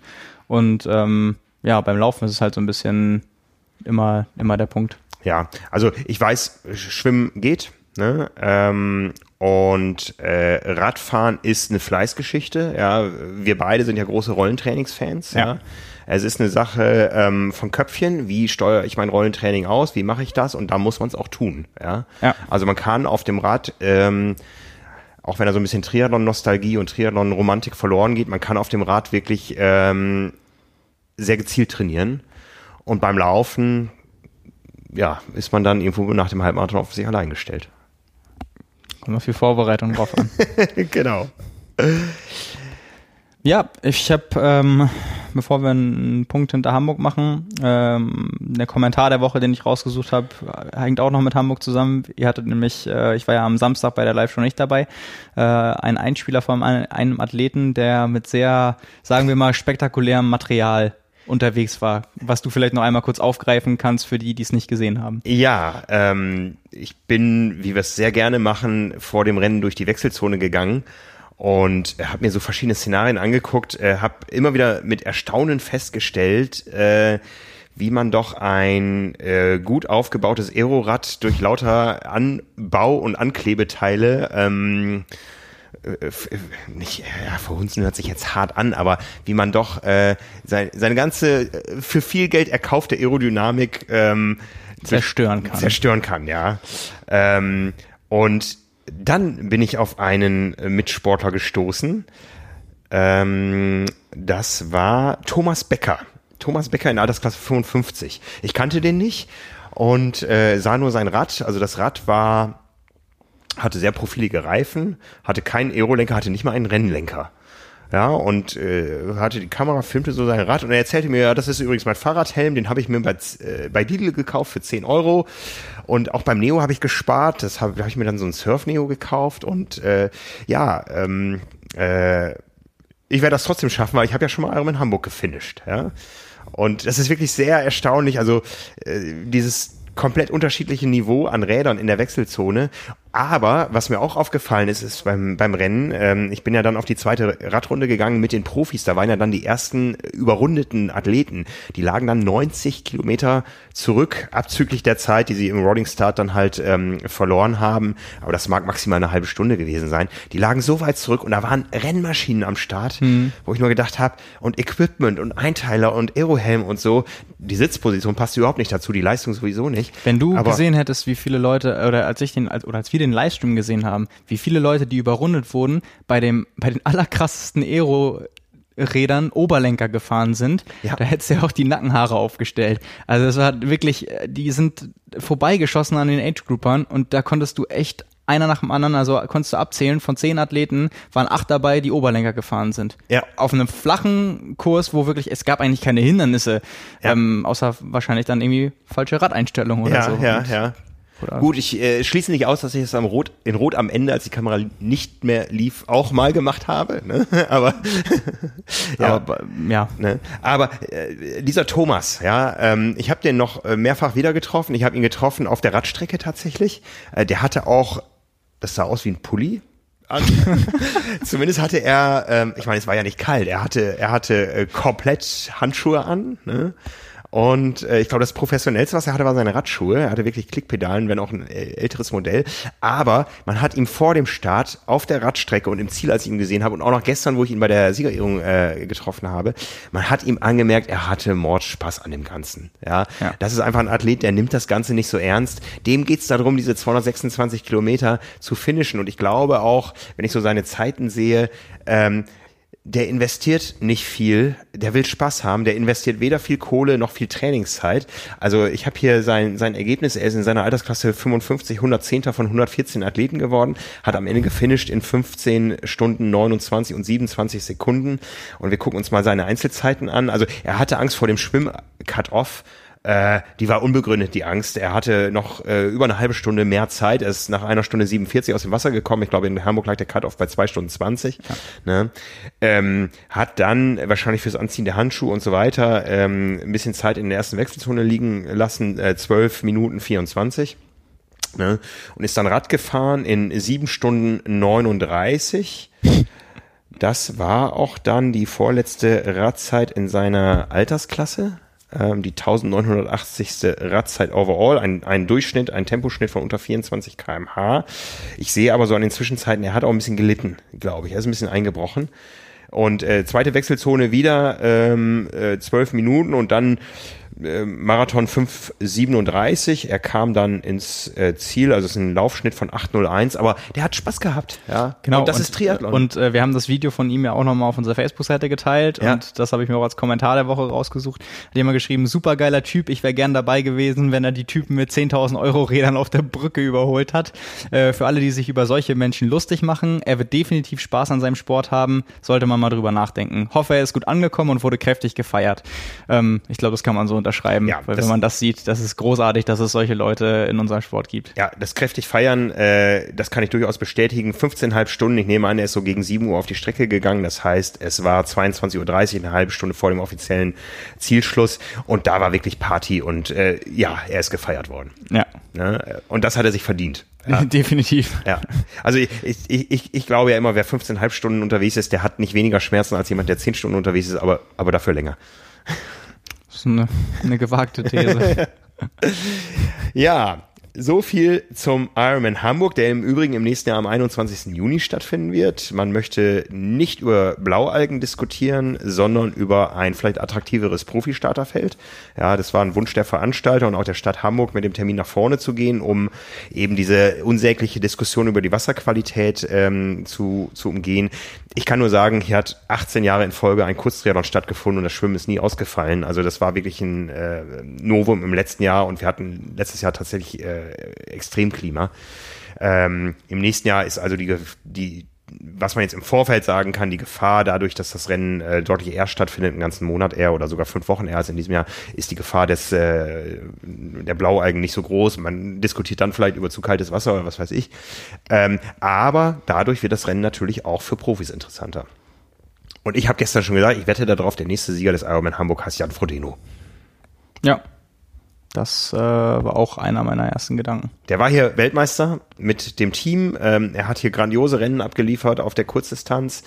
Ähm, und ähm, der hat Frankfurt jetzt ein paar Mal gemacht. Und ich glaube auch, dass die Stadt Hamburg, die Veranstalter, Sponsoren Interesse haben, ihn mal hier zu präsentieren. Und dann ist natürlich auch ein ganz anderes Medieninteresse da. Und das kann der Veranstaltung nur gut tun. Machen wir es nicht an einer Person fest, aber ich, ich behaupte mal, im nächsten Jahr wird es ein hochattraktives Männer-Frauen- Profi-Starterfeld geben in Hamburg. Das glaube ich auch. Und äh, ich meine, auch wenn Jan gesagt hat bei uns im Interview, er wird auf jeden Fall noch weitermachen nach diesem Jahr, ganz egal wie Hawaii ausgeht. Ähm, wenn das so ist, können wir alle, glaube ich, von Glück sprechen.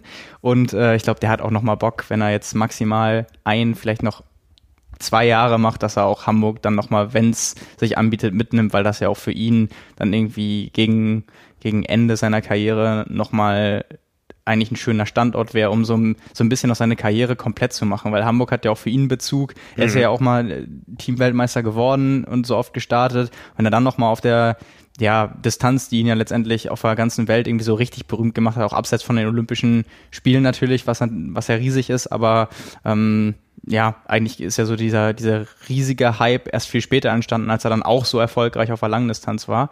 Äh, da dann nochmal in Deutschland bei dem äh, dritten Rennen, was so groß ist, muss man ja sagen, die anderen beiden hat er ja schon gewonnen, ja. te teilweise mehrfach. Ähm, ja, ich glaube, das ist für ihn auch ein Ansporn. Also, mhm. und die Umstände wurden jetzt geschaffen, nicht nur für ihn, sondern auch für andere. Und ich glaube, ähm, das ist dann, ist dann eigentlich angerichtet für alle, die nochmal was anderes ausprobieren wollen. Ja. Ein Euro europäisches Rennen suchen. Ja. Also es wird ein ganz, ganz, ganz, ganz heißer Triathlon-Sommer im nächsten Jahr. Der ist äh, kurz. Ja, es geht los am 21. Juni in Hamburg. Eine Woche später findet dann der Ironman in Frankfurt statt und daraufhin wieder eine Woche später Challenge Rot, Ironman Klagenfurt und das Kurzdistanzrennen in Hamburg. Da müssen wir mal sehen dann. Wir wissen, in Olympiajahren sind diese Kurzdistanzrennen manchmal schwierig von der Besetzung her ähm, weil es dann ja auch, äh, das Rennen ist Anfang Juli ähm, und die Olympischen Spiele Sind gehen ja auch im Juli schon los, Ende ja, Juli. Ja.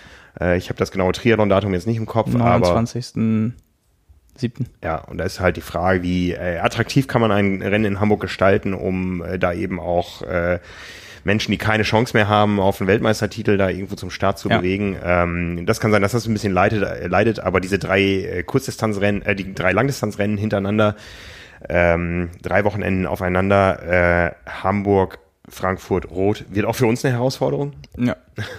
Aber das wird auf jeden Fall ein, ein Komplettpaket, was grandios werden wird. Ja, das äh, ist, glaube ich, hat, hat es das so schon mal irgendwie ansatzweise gegeben, auch mit der, mit der Kurzdistanz? Es war halt immer, immer weniger, ne, weil es früher Hamburg nicht gab. Aber ich weiß nicht, so mit, mit Klagenfurt auch? Ähm, Klagenfurt war häufiger äh, parallel zu Rot oder Kurzdistanz Hamburg. Es wird nie die Kurzdistanz Hamburg und der Ironman Hamburg an einem Wochenende ja, stattfinden. Ja, es wird auch nie die Kurzdistanz Hamburg und der Ironman Frankfurt in äh, einem Wochenende stattfinden, weil ja beides inzwischen zu Ironman gehört äh, von der Orga her und ähm, man da natürlich auch die Top-Manpower bei, bei allen großen Rennen braucht. Ja. Ähm, auch Rot und Frankfurt haben sich verständigt, dass das nicht äh, gleichzeitig stattfindet, dass nun Kurzdistanz Hamburg und Rot an einem Wochenende stattfinden, das ist, glaube ich, verschmerzbar. Ja, ähm, und das lässt sich auch irgendwie bei der, bei der Anzahl und äh, die wollen nun mal auch ähnliche Zeitpunkte haben aus verschiedenen und auch verständlichen Gründen. Das lässt ja. sich ja kaum vermeiden, dass, ja. dass sowas passiert. Ja. Ja. Von daher, ja, ähm, so viel zum Thema Ironman in Hamburg. Aber wir haben es vorhin schon erwähnt, in Hamburg hat sich zwar kein Deutscher den Slot für Hawaii geholt, dafür im fernen Amerika, in Lake Placid. Genau, Mark Düsen hat sich qualifiziert. Der hat quasi echt äh, alles nochmal unternommen, um sich den Traum dieses Jahr zu verwirklichen.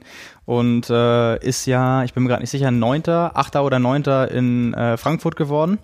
Und ähm, ja, wollte damit aber, also hat vorher auch gesagt, er will eigentlich in Frankfurt dieses Rennen hinter dem Rennen, nicht das Rennen um den, um den Sieg, sondern das Rennen um die Hawaii-Slots äh, mitmachen und äh, sich da den Slot holen. Ähm, hat er nicht geschafft. Hat es dann probiert und nochmal eine ganz weite Reise unternommen. Ähm, ja, und hat es tatsächlich äh, geschafft als Dritter. Es gab zwei Slots. Äh, das Rennen gewonnen hat Matt Russell, der sich seinen Slot auch relativ spät ja in, in Frankfurt geholt hat. Eine Woche später in Rot tatsächlich auch gestartet ist und jetzt den Ironman Lake Placid gewonnen hat. Ähm, genau, zweiter ist Joe Gambles geworden. Ähm, ja, und Mark Dülsen als Dritter dann den Slot geholt. Ja, das haben, heißt. Jetzt haben wir mittlerweile wie viele deutsche Starter? Wir sind inzwischen bei sage und schreibe 18 deutschen Profis, die sich für Hawaii qualifiziert haben. Ein Fragezeichen noch hinter Anne Haug. Genau, ja. Die noch, ähm, also die ist in den 18 mit drin, die muss noch eine Ironman Langdistanz finishen, um auf Hawaii startberechtigt zu sein. Genau, steht bei, auf der Startliste vom äh, Ironman Kopenhagen. Okay, das war meine Frage. Sehr schön. Ähm, also auch da gehen wir davon aus oder hoffen wir darauf, dass das klappt. Ansonsten sind wir bei, jetzt muss ich gerade zählen, 2, 4, 6, 8, 10, 11, 12 Männern und äh, 6 Frauen, die dieses Jahr beim Ironman Hawaii im Profifeld startberechtigt sind. Ja.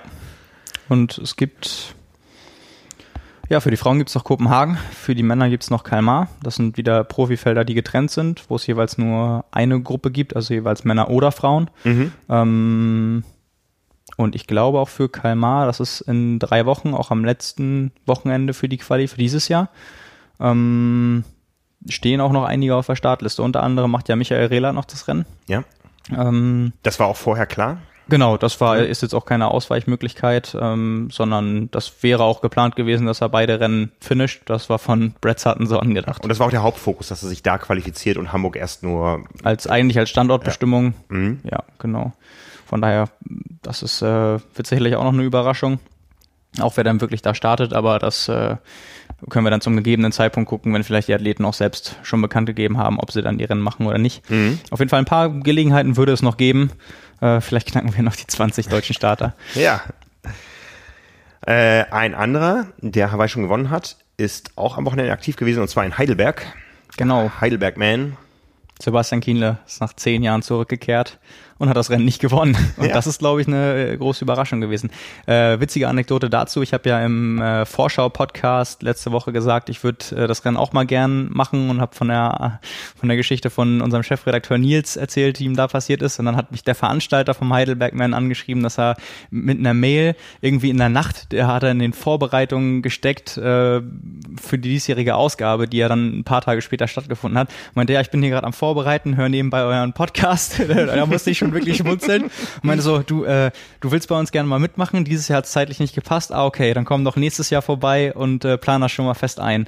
Also an der Stelle kann ich noch nicht fest zusagen, aber ähm, ich würde das wahnsinnig gerne auch mal machen. Auch wenn das Wetter vielleicht für den einen oder anderen dieses Jahr echt abschreckend war, denn äh, auch dass Sebastian Kienle Zweiter geworden ist. Äh, ich will jetzt die Leistung von Maximilian Sasserath, der gewonnen hat, nicht, nicht schmälern. Aber ich glaube, wenn man die beiden vergleichen würde, würde man schon sagen, dass Sebastian Kienle der stärkere Radfahrer ist.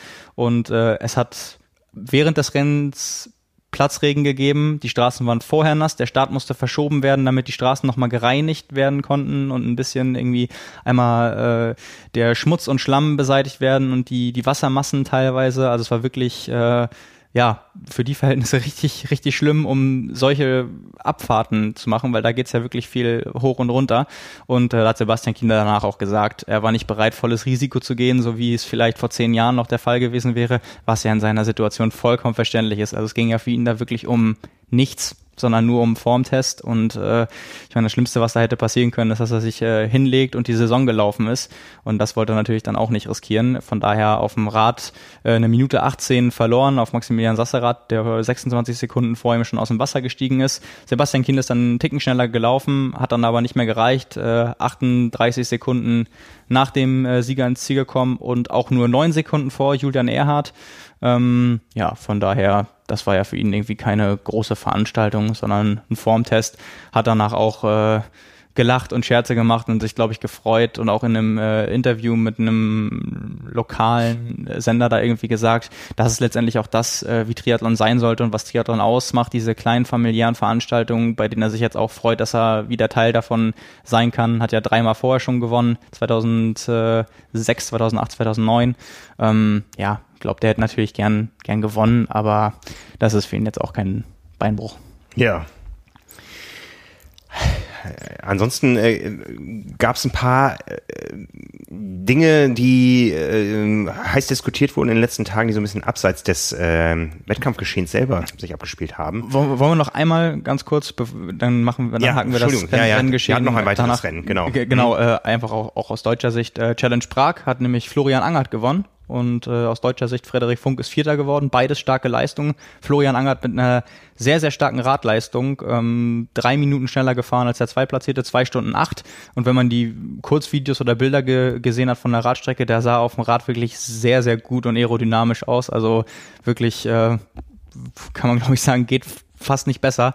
Ähm, genau, zweiter geworden äh, Peter Hemmerich und äh, dritter Pablo da Pena. Ähm, ja, wo vielleicht vorher auch nicht alle gedacht hätten, dass Florian äh, Angert die beiden schlagen kann. Also ja, richtig, richtig, richtig starke Leistung. Hm. Genau. Ja. Ähm, wie gesagt, es gab noch andere Dinge, die die Triathlon-Welt bewegen, ähm, wenn auch eher so hintergründig. Breaking News Ironman ist an der Börse.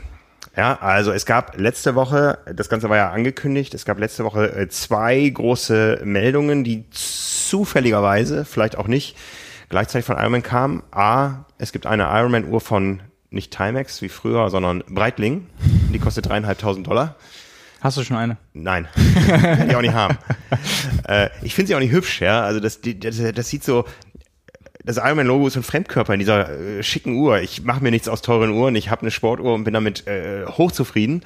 Ähm, aber es gibt eine limitierte Auflage von Ironman-Uhren bei Breitling, 300 Stück, dreieinhalbtausend Euro oder Dollar ist dann auch Schnuppe. Ja. Ne? Und eigentlich nahezu zeitgleich, und da sind wir wieder im Bereich der großen Finanzen, ist Ironman an die Börse gegangen. Und da muss man im Nachhinein sagen, das war ein Flop.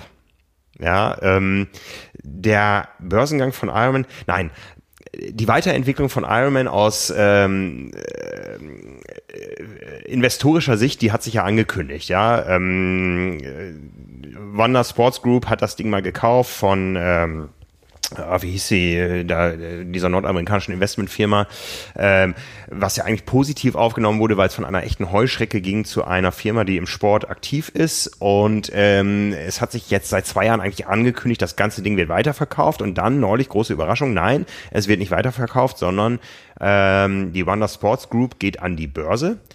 Ähm, also nicht Ironman als solches wird ja. an der Börse gehandelt, sondern die Wonder Sports Group. Und wenn man sich da mal so ein bisschen mit beschäftigt, äh, dann weiß man, dass dieses ganze Thema Massensport-Events, wo eben äh, der Ironman dazugehört, wo diese Rock'n'Roll-Marathon-Serie in den USA dazugehört, wo Dinge wie das äh, bekannte Mountainbike-Rennen äh, Cape Epic in Südafrika dazugehören, die machen ungefähr ein Viertel des, ähm, ein Fünftel bis ein Viertel des äh, Gesamtumsatzes von äh, Wanda aus.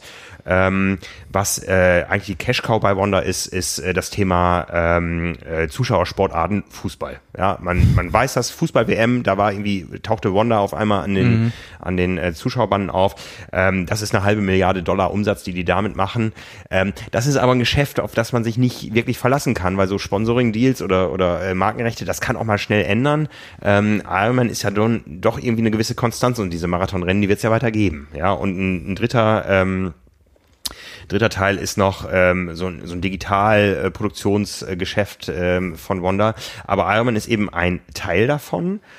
Und äh, man wollte mit diesem Börsengang eine halbe Milliarde Dollar erzielen. Ja, das heißt, man äh, gibt ein Aktienpaket raus und das wird irgendwo bewertet und äh, ähm, wer das dann kauft, das sind nicht in erster Linie Endverbraucher wie du und ich. Also ich habe keine mhm. gekauft. Ich weiß nicht, wie es mit dir aussieht. Verrate ich nicht. verrätst du nicht, ja. Dürfen wir das als Journalisten überhaupt? Wir können ja den Börsenkurs beeinflussen. Ja, ich wollte sagen, das ist eine gute Frage. Ja, äh, aber das ist so ein heißes Thema, da kommen wir gleich nochmal drauf. Ähm, letztendlich ist so ungefähr ein Drittel des gesamten Firmenwertes an die Börse gegangen. Der Rest ist also weiterhin Wanda und Einzelinhaber und ähm, äh, das sind verschiedene Leute, die da eben die größeren Anteile besitzen. Das heißt, durch diesen Börsengang besteht auch nicht die Gefahr, dass jetzt irgendwo auf einmal Investmentbanken das, äh, Banken das Sagen haben, was, äh, was Ironman betrifft. Ähm, aber dieser Verkauf, mit dem man eine halbe Milliarde Dollar erzielen wollte, der ist in der Form gefloppt, dass A, ähm, statt einer halben Milliarde Dollar nur 190 Millionen erlöst wurden. Also das Geld, was in die Kassen gespült wurde, ist deutlich, deutlich weniger, ne? also fast nur ein Drittel von dem, was ja. man eigentlich haben wollte. Und B, ähm, leidet der Aktienkurs. Ja, also in den ersten äh, paar Tagen hat er doch ordentlich nachgegeben, ähm, was äh, natürlich jetzt erstmal nicht schön ist als Triathlon-Fan, äh, was aber ich habe mir mal so ein paar Informationen eingeholt von, von Menschen, die da mehr drin sind, äh, was aber auch irgendwo so äh, gesamt oder verständlich wird im Gesamtkontext. Ja, ähm, man muss, muss wissen, Wanda hat viel Geld ausgegeben für Ironman gegenüber Providence, so hieß die Firma damals. Ähm, ähm, man weiß, da ging es irgendwie um 600 äh, Millionen Dollar. Ja, ähm, das ist Geld, was irgendwo herkam und das kommt vom chinesischen Staat. Und der möchte irgendwann wieder mitverdienen. Ja, und eine amerikanische Investmentbank hat momentan andere Dinge im Kopf, als Geld in die chinesische Regierung zu pumpen. Ja, ähm, das ist so eins der Hauptthemen und, und das andere ist eben, man weiß nicht, äh, was passiert mit diesen langfristigen ähm, Deals aus den Spectator Sports. Und wenn wir ehrlich sind, muss man sich auch fragen, wo liegt das Wachstum der Marke Ironman? Ja, ähm, wir wissen alle, so im Bereich Sponsoring, dieses Jahr heißt die Weltmeisterschaft Viga Ironman Hawaii, Ironman World Championship. Ich habe vorher noch nie von Viga gehört. Das ist ein Anbieter von veganer Sporternährung. Also das ist nicht Kellogg's oder sowas. Ja.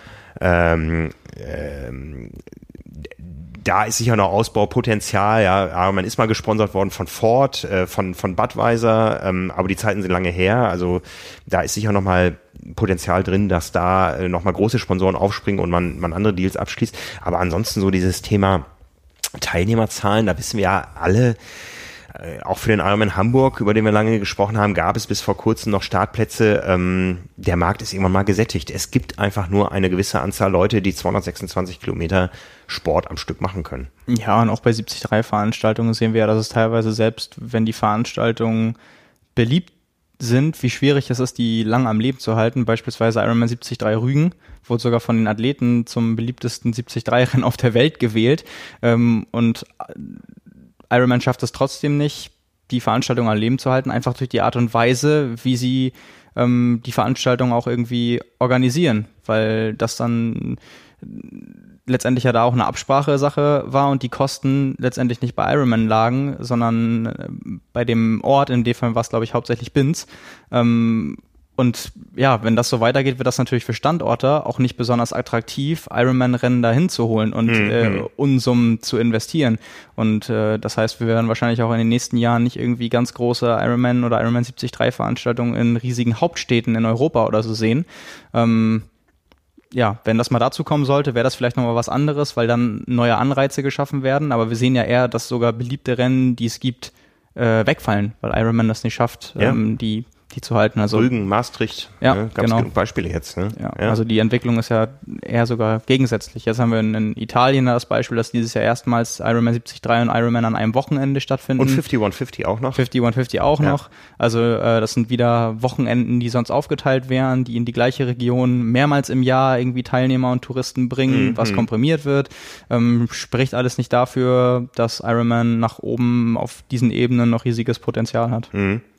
Die Grund ich sag mal, ich, ich, ich nenne es mal wirklich Problematik, ähm, die, die, die ich so sehe, ist, dass es jetzt viel, viel mehr starke Player, ähm, Stakeholder geben wird, die an der Marke Ironman Geld verdienen wollen. Ja, und das heißt, ähm, es wird zu einer wirtschaftlichen Optimierung führen müssen, weil der Druck enorm groß sein wird. Ja, ähm, und da, da, da, da kann man überlegen, wie, wo spielt sich das alles ab? Ja, wie, wie gesagt, Teilnehmerzahlen lassen sich nicht steigern. Vielleicht wird es äh, eine Weiterentwicklung oder die wird es sicher geben. Die gibt es auch schon in den letzten Jahren. Der äh, Startpreis für den Ironman Hawaii steigt jedes Jahr um 25 Dollar. Ja, wir sind äh, dieses Jahr bei 975 Dollar plus 8% Gebühr. Ich habe es gestern noch äh, schwarz auf weiß gesehen bei dem Anmeldetisch. Äh, 975 Dollar plus äh, 8% Gebühren für den Anmeldeservice, also umgerechnet in der Summe 950 Euro für einen Ironman Hawaii. Das wird auch jedes Jahr, vielleicht bleibt es dann nicht bei 25 Euro äh, oder Dollar Steigerung pro Jahr, sondern vielleicht werden es irgendwann 50 oder 100 oder so. Die Nachfrage ist ja da, ja, und äh, wir sind dann in einem Bereich Nachfrage und Angebot, ja, und ich weiß es nicht. Ne? Und ähm, auf der anderen Seite ähm, wird es auch darum gehen, die Marke Ironman so positiv wie möglich in alle Bereiche darzustellen. Darum eben auch mit einer Breitling-Uhr. Das ist für mich kein Zufall, dass das gleichzeitig passierte.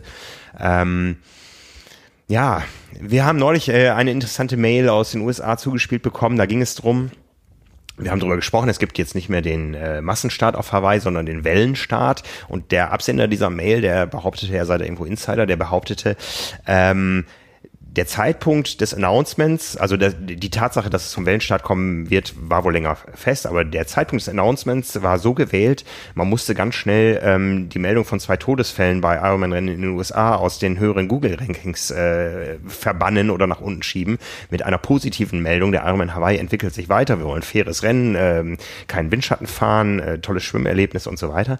Ähm, weil ja der Börsengang ansteht und ähm, man da keine Todesfallmeldung braucht. Ne? Und dann ist natürlich die Frage nicht weit, wie geht's mit Dopingmeldungen weiter? Ja, hat, hat Armen ein Interesse daran, positive Dopingfälle zu, zu produzieren? Das sind jetzt alles nur Mutmaßungen, aber das sind natürlich Gedanken, die wir uns als Journalisten machen müssen. Ja, klar. Ich glaube, äh, wir haben auch an anderer Stelle schon mal drüber gesprochen. Ähm, das Interesse hatte Ironman noch nie. Ähm, aber jetzt gerade damit äh, wird das wahrscheinlich nochmal eine andere Dimension annehmen, weil jetzt ist es nicht nur irgendwie, zahlt das nicht nur auf die Marke ein, insofern, dass es irgendwie ein Image-Schaden wäre, sondern mhm. das ist jetzt auch einfach noch mehr dadurch. Jetzt, äh, ja, ist schwierig. Also, da sind wir halt wieder bei dem Problem, dass Ironman eine, eine Marke und eine Firma ist und kein Verband, der da auch irgendwie ganz anderen Regularien unterliegt und wo man sich sicher sein kann, mehr oder weniger, ähm, dass, dass es alles anders auch gehandhabt werden muss. Ja, wobei wir haben gerade die Schwimm-WM, Kollege Peter ist gerade auf dem Rückweg aus Korea. Ja. Ähm, oh, wenn man da so einen Verband hat, da kann man doch noch froh sein, dass man sich in der kleinen Blase Triathlon bewegt. Ja. ja, das Thema ja. Doping war ja auch da sehr präsent. Ja, ja ähm, wir, wir werden das beobachten. Wir freuen uns natürlich über alle positiven Entwicklungen, die jetzt ähm, aus diesem Investment passieren. Solange dieses Geld nicht komplett nach China äh, versickert, sondern ja. wirklich auch dem Sport zugutekommt, kann uns das ja alle äh, beflügeln und weiterhelfen. Und ja. ähm, ich lege keinen Wert auf eine Breitling-Uhr, ich lege Wert drauf auf äh, tollen, großartigen Sport. Und äh, das hat die Marke Ironman ja durchaus verstanden, äh, das zu präsentieren in den letzten Jahren. Ja. Und dafür hatten wir am Wochenende das beste Beispiel. Richtig. Ja, wir sind auch schon so langsam auf der Langdistanz. Wir sind schon bei einer Stunde 25. Das, das könnte die längste Folge Carbonlaktat werden. Oh, wenn wir jetzt sofort aufhören, dann, äh, dann nicht. Ansonsten, ansonsten ja. Ja, wir, theoretisch hätten wir sogar echt noch einige Wir haben Themen, noch ein paar Themen auf unserem Zettel. Ja, ist die Frage. Ähm, äh, eher, eher, eher bunte Themen. Äh, lass uns die mal mit in die nächste Woche nehmen. Wir haben ja noch eine kleine Vorschau aufs nächste Wochenende. Genau, da können wir einfach nur mal kurz äh, anreißen, was überhaupt ansteht, ohne da jetzt irgendwie ausführlich über, was weiß ich, mögliche Rennverläufe oder so zu sprechen. Genau. Äh, ich glaube, die, die Veranstaltungen, die am interessantesten sind, ähm, einmal die, die Finals. Ja. Dementsprechend äh, ausgetragen als Bundesliga-Rennen. Du wirst vor Ort sein. Ich mache mich morgen auf den Weg nach Berlin. Ähm, ich bin am Donnerstag, Freitag, Samstag, Sonntag im, äh, in der Europaschwimmhalle, werde für die, unsere Marke Swim berichten, aber natürlich am Samstag und Sonntagvormittag auch bei den deutschen Meisterschaften über die Sprintdistanz äh, am Olympiastadion oder vom Wannsee zum Olympiastadion. Ein recht aufwendiges Event, weil äh, die Distanz, äh, Luftlinie zwischen Start und Ziel liegt irgendwo bei 13 Kilometern.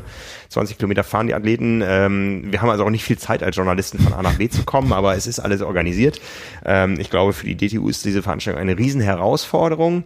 Ähm, für uns auch, äh, auch für die Öffentlichkeit das Ganze nachzuvollziehen. Ich bin da ja nach wie vor etwas kritisch, weil das Ganze ja nicht die deutsche Meisterschaft ähm, Sprint-Triathlon ist, sondern ein Bundesliga-Rennen, in deren in, in dessen Rahmen auch die deutsche Meisterschaft ausgetragen wird. Also äh, wir haben gerade, äh, jetzt wollten wir nicht doch nicht so sehr ins Detail gehen, aber um das Beispiel zu nennen, weil wir gesehen haben, wer unter anderem startet, bei den Frauen Rachel Klammer, bei den Männern Richard Murray, äh, auch ganz viele deutsche Top-Athleten. Äh, es ging jetzt nur um das Beispiel, dass es sein könnte, dass bei einer deutschen Meisterschaft äh, Athleten die Gesamtrennen gewinnen und äh, dann halt auch im Fernsehen und so weiter gezeigt werden, ja. die mit dem Ausgang der Meisterschaft gar nichts zu tun haben, obwohl obwohl es ja eigentlich genau darum gehen soll. Also ähm, bedeutet jetzt natürlich nicht, dass die das Rennen unbedingt gewinnen, aber das sind halt absolute Weltklasse und Top-Athleten und äh, es kann natürlich so kommen. Und das wäre natürlich für, für, für die deutsche Sicht und für die deutsche Meisterschaft, die ja eigentlich im Hauptfokus stehen soll, extrem schade. Ja. Weil natürlich die Leute, die einschalten und sonst nicht, nichts mit Triathlon zu tun haben, das auch nicht verstehen. Da wird die ganze Zeit davon gesprochen, es sind hier überall deutsche Meisterschaften und äh, der kommt aus Südafrika und gewinnt und, und die Siegerin ist irgendwie Niederländerin oder äh, Französin ist da noch äh, auch äh, am, am Start. Also ja, müssen wir glaube ich abwarten, wie sich ja. die Rennen entwickeln und wie es aufgenommen wird. Ja, das Problem ist ja auch, dass dadurch, dass eben diese Ligamannschaften da starten und so eine Sprintdistanz eben eine gewisse Kapazität hat, dass das Rennen nicht alle äh, für alle offen ist, die gerne starten wollen und sich eben ja. qualifizieren könnten. Es gibt, glaube ich, nur zehn Plätze drüber hinaus über das äh, Ligastarterfeld.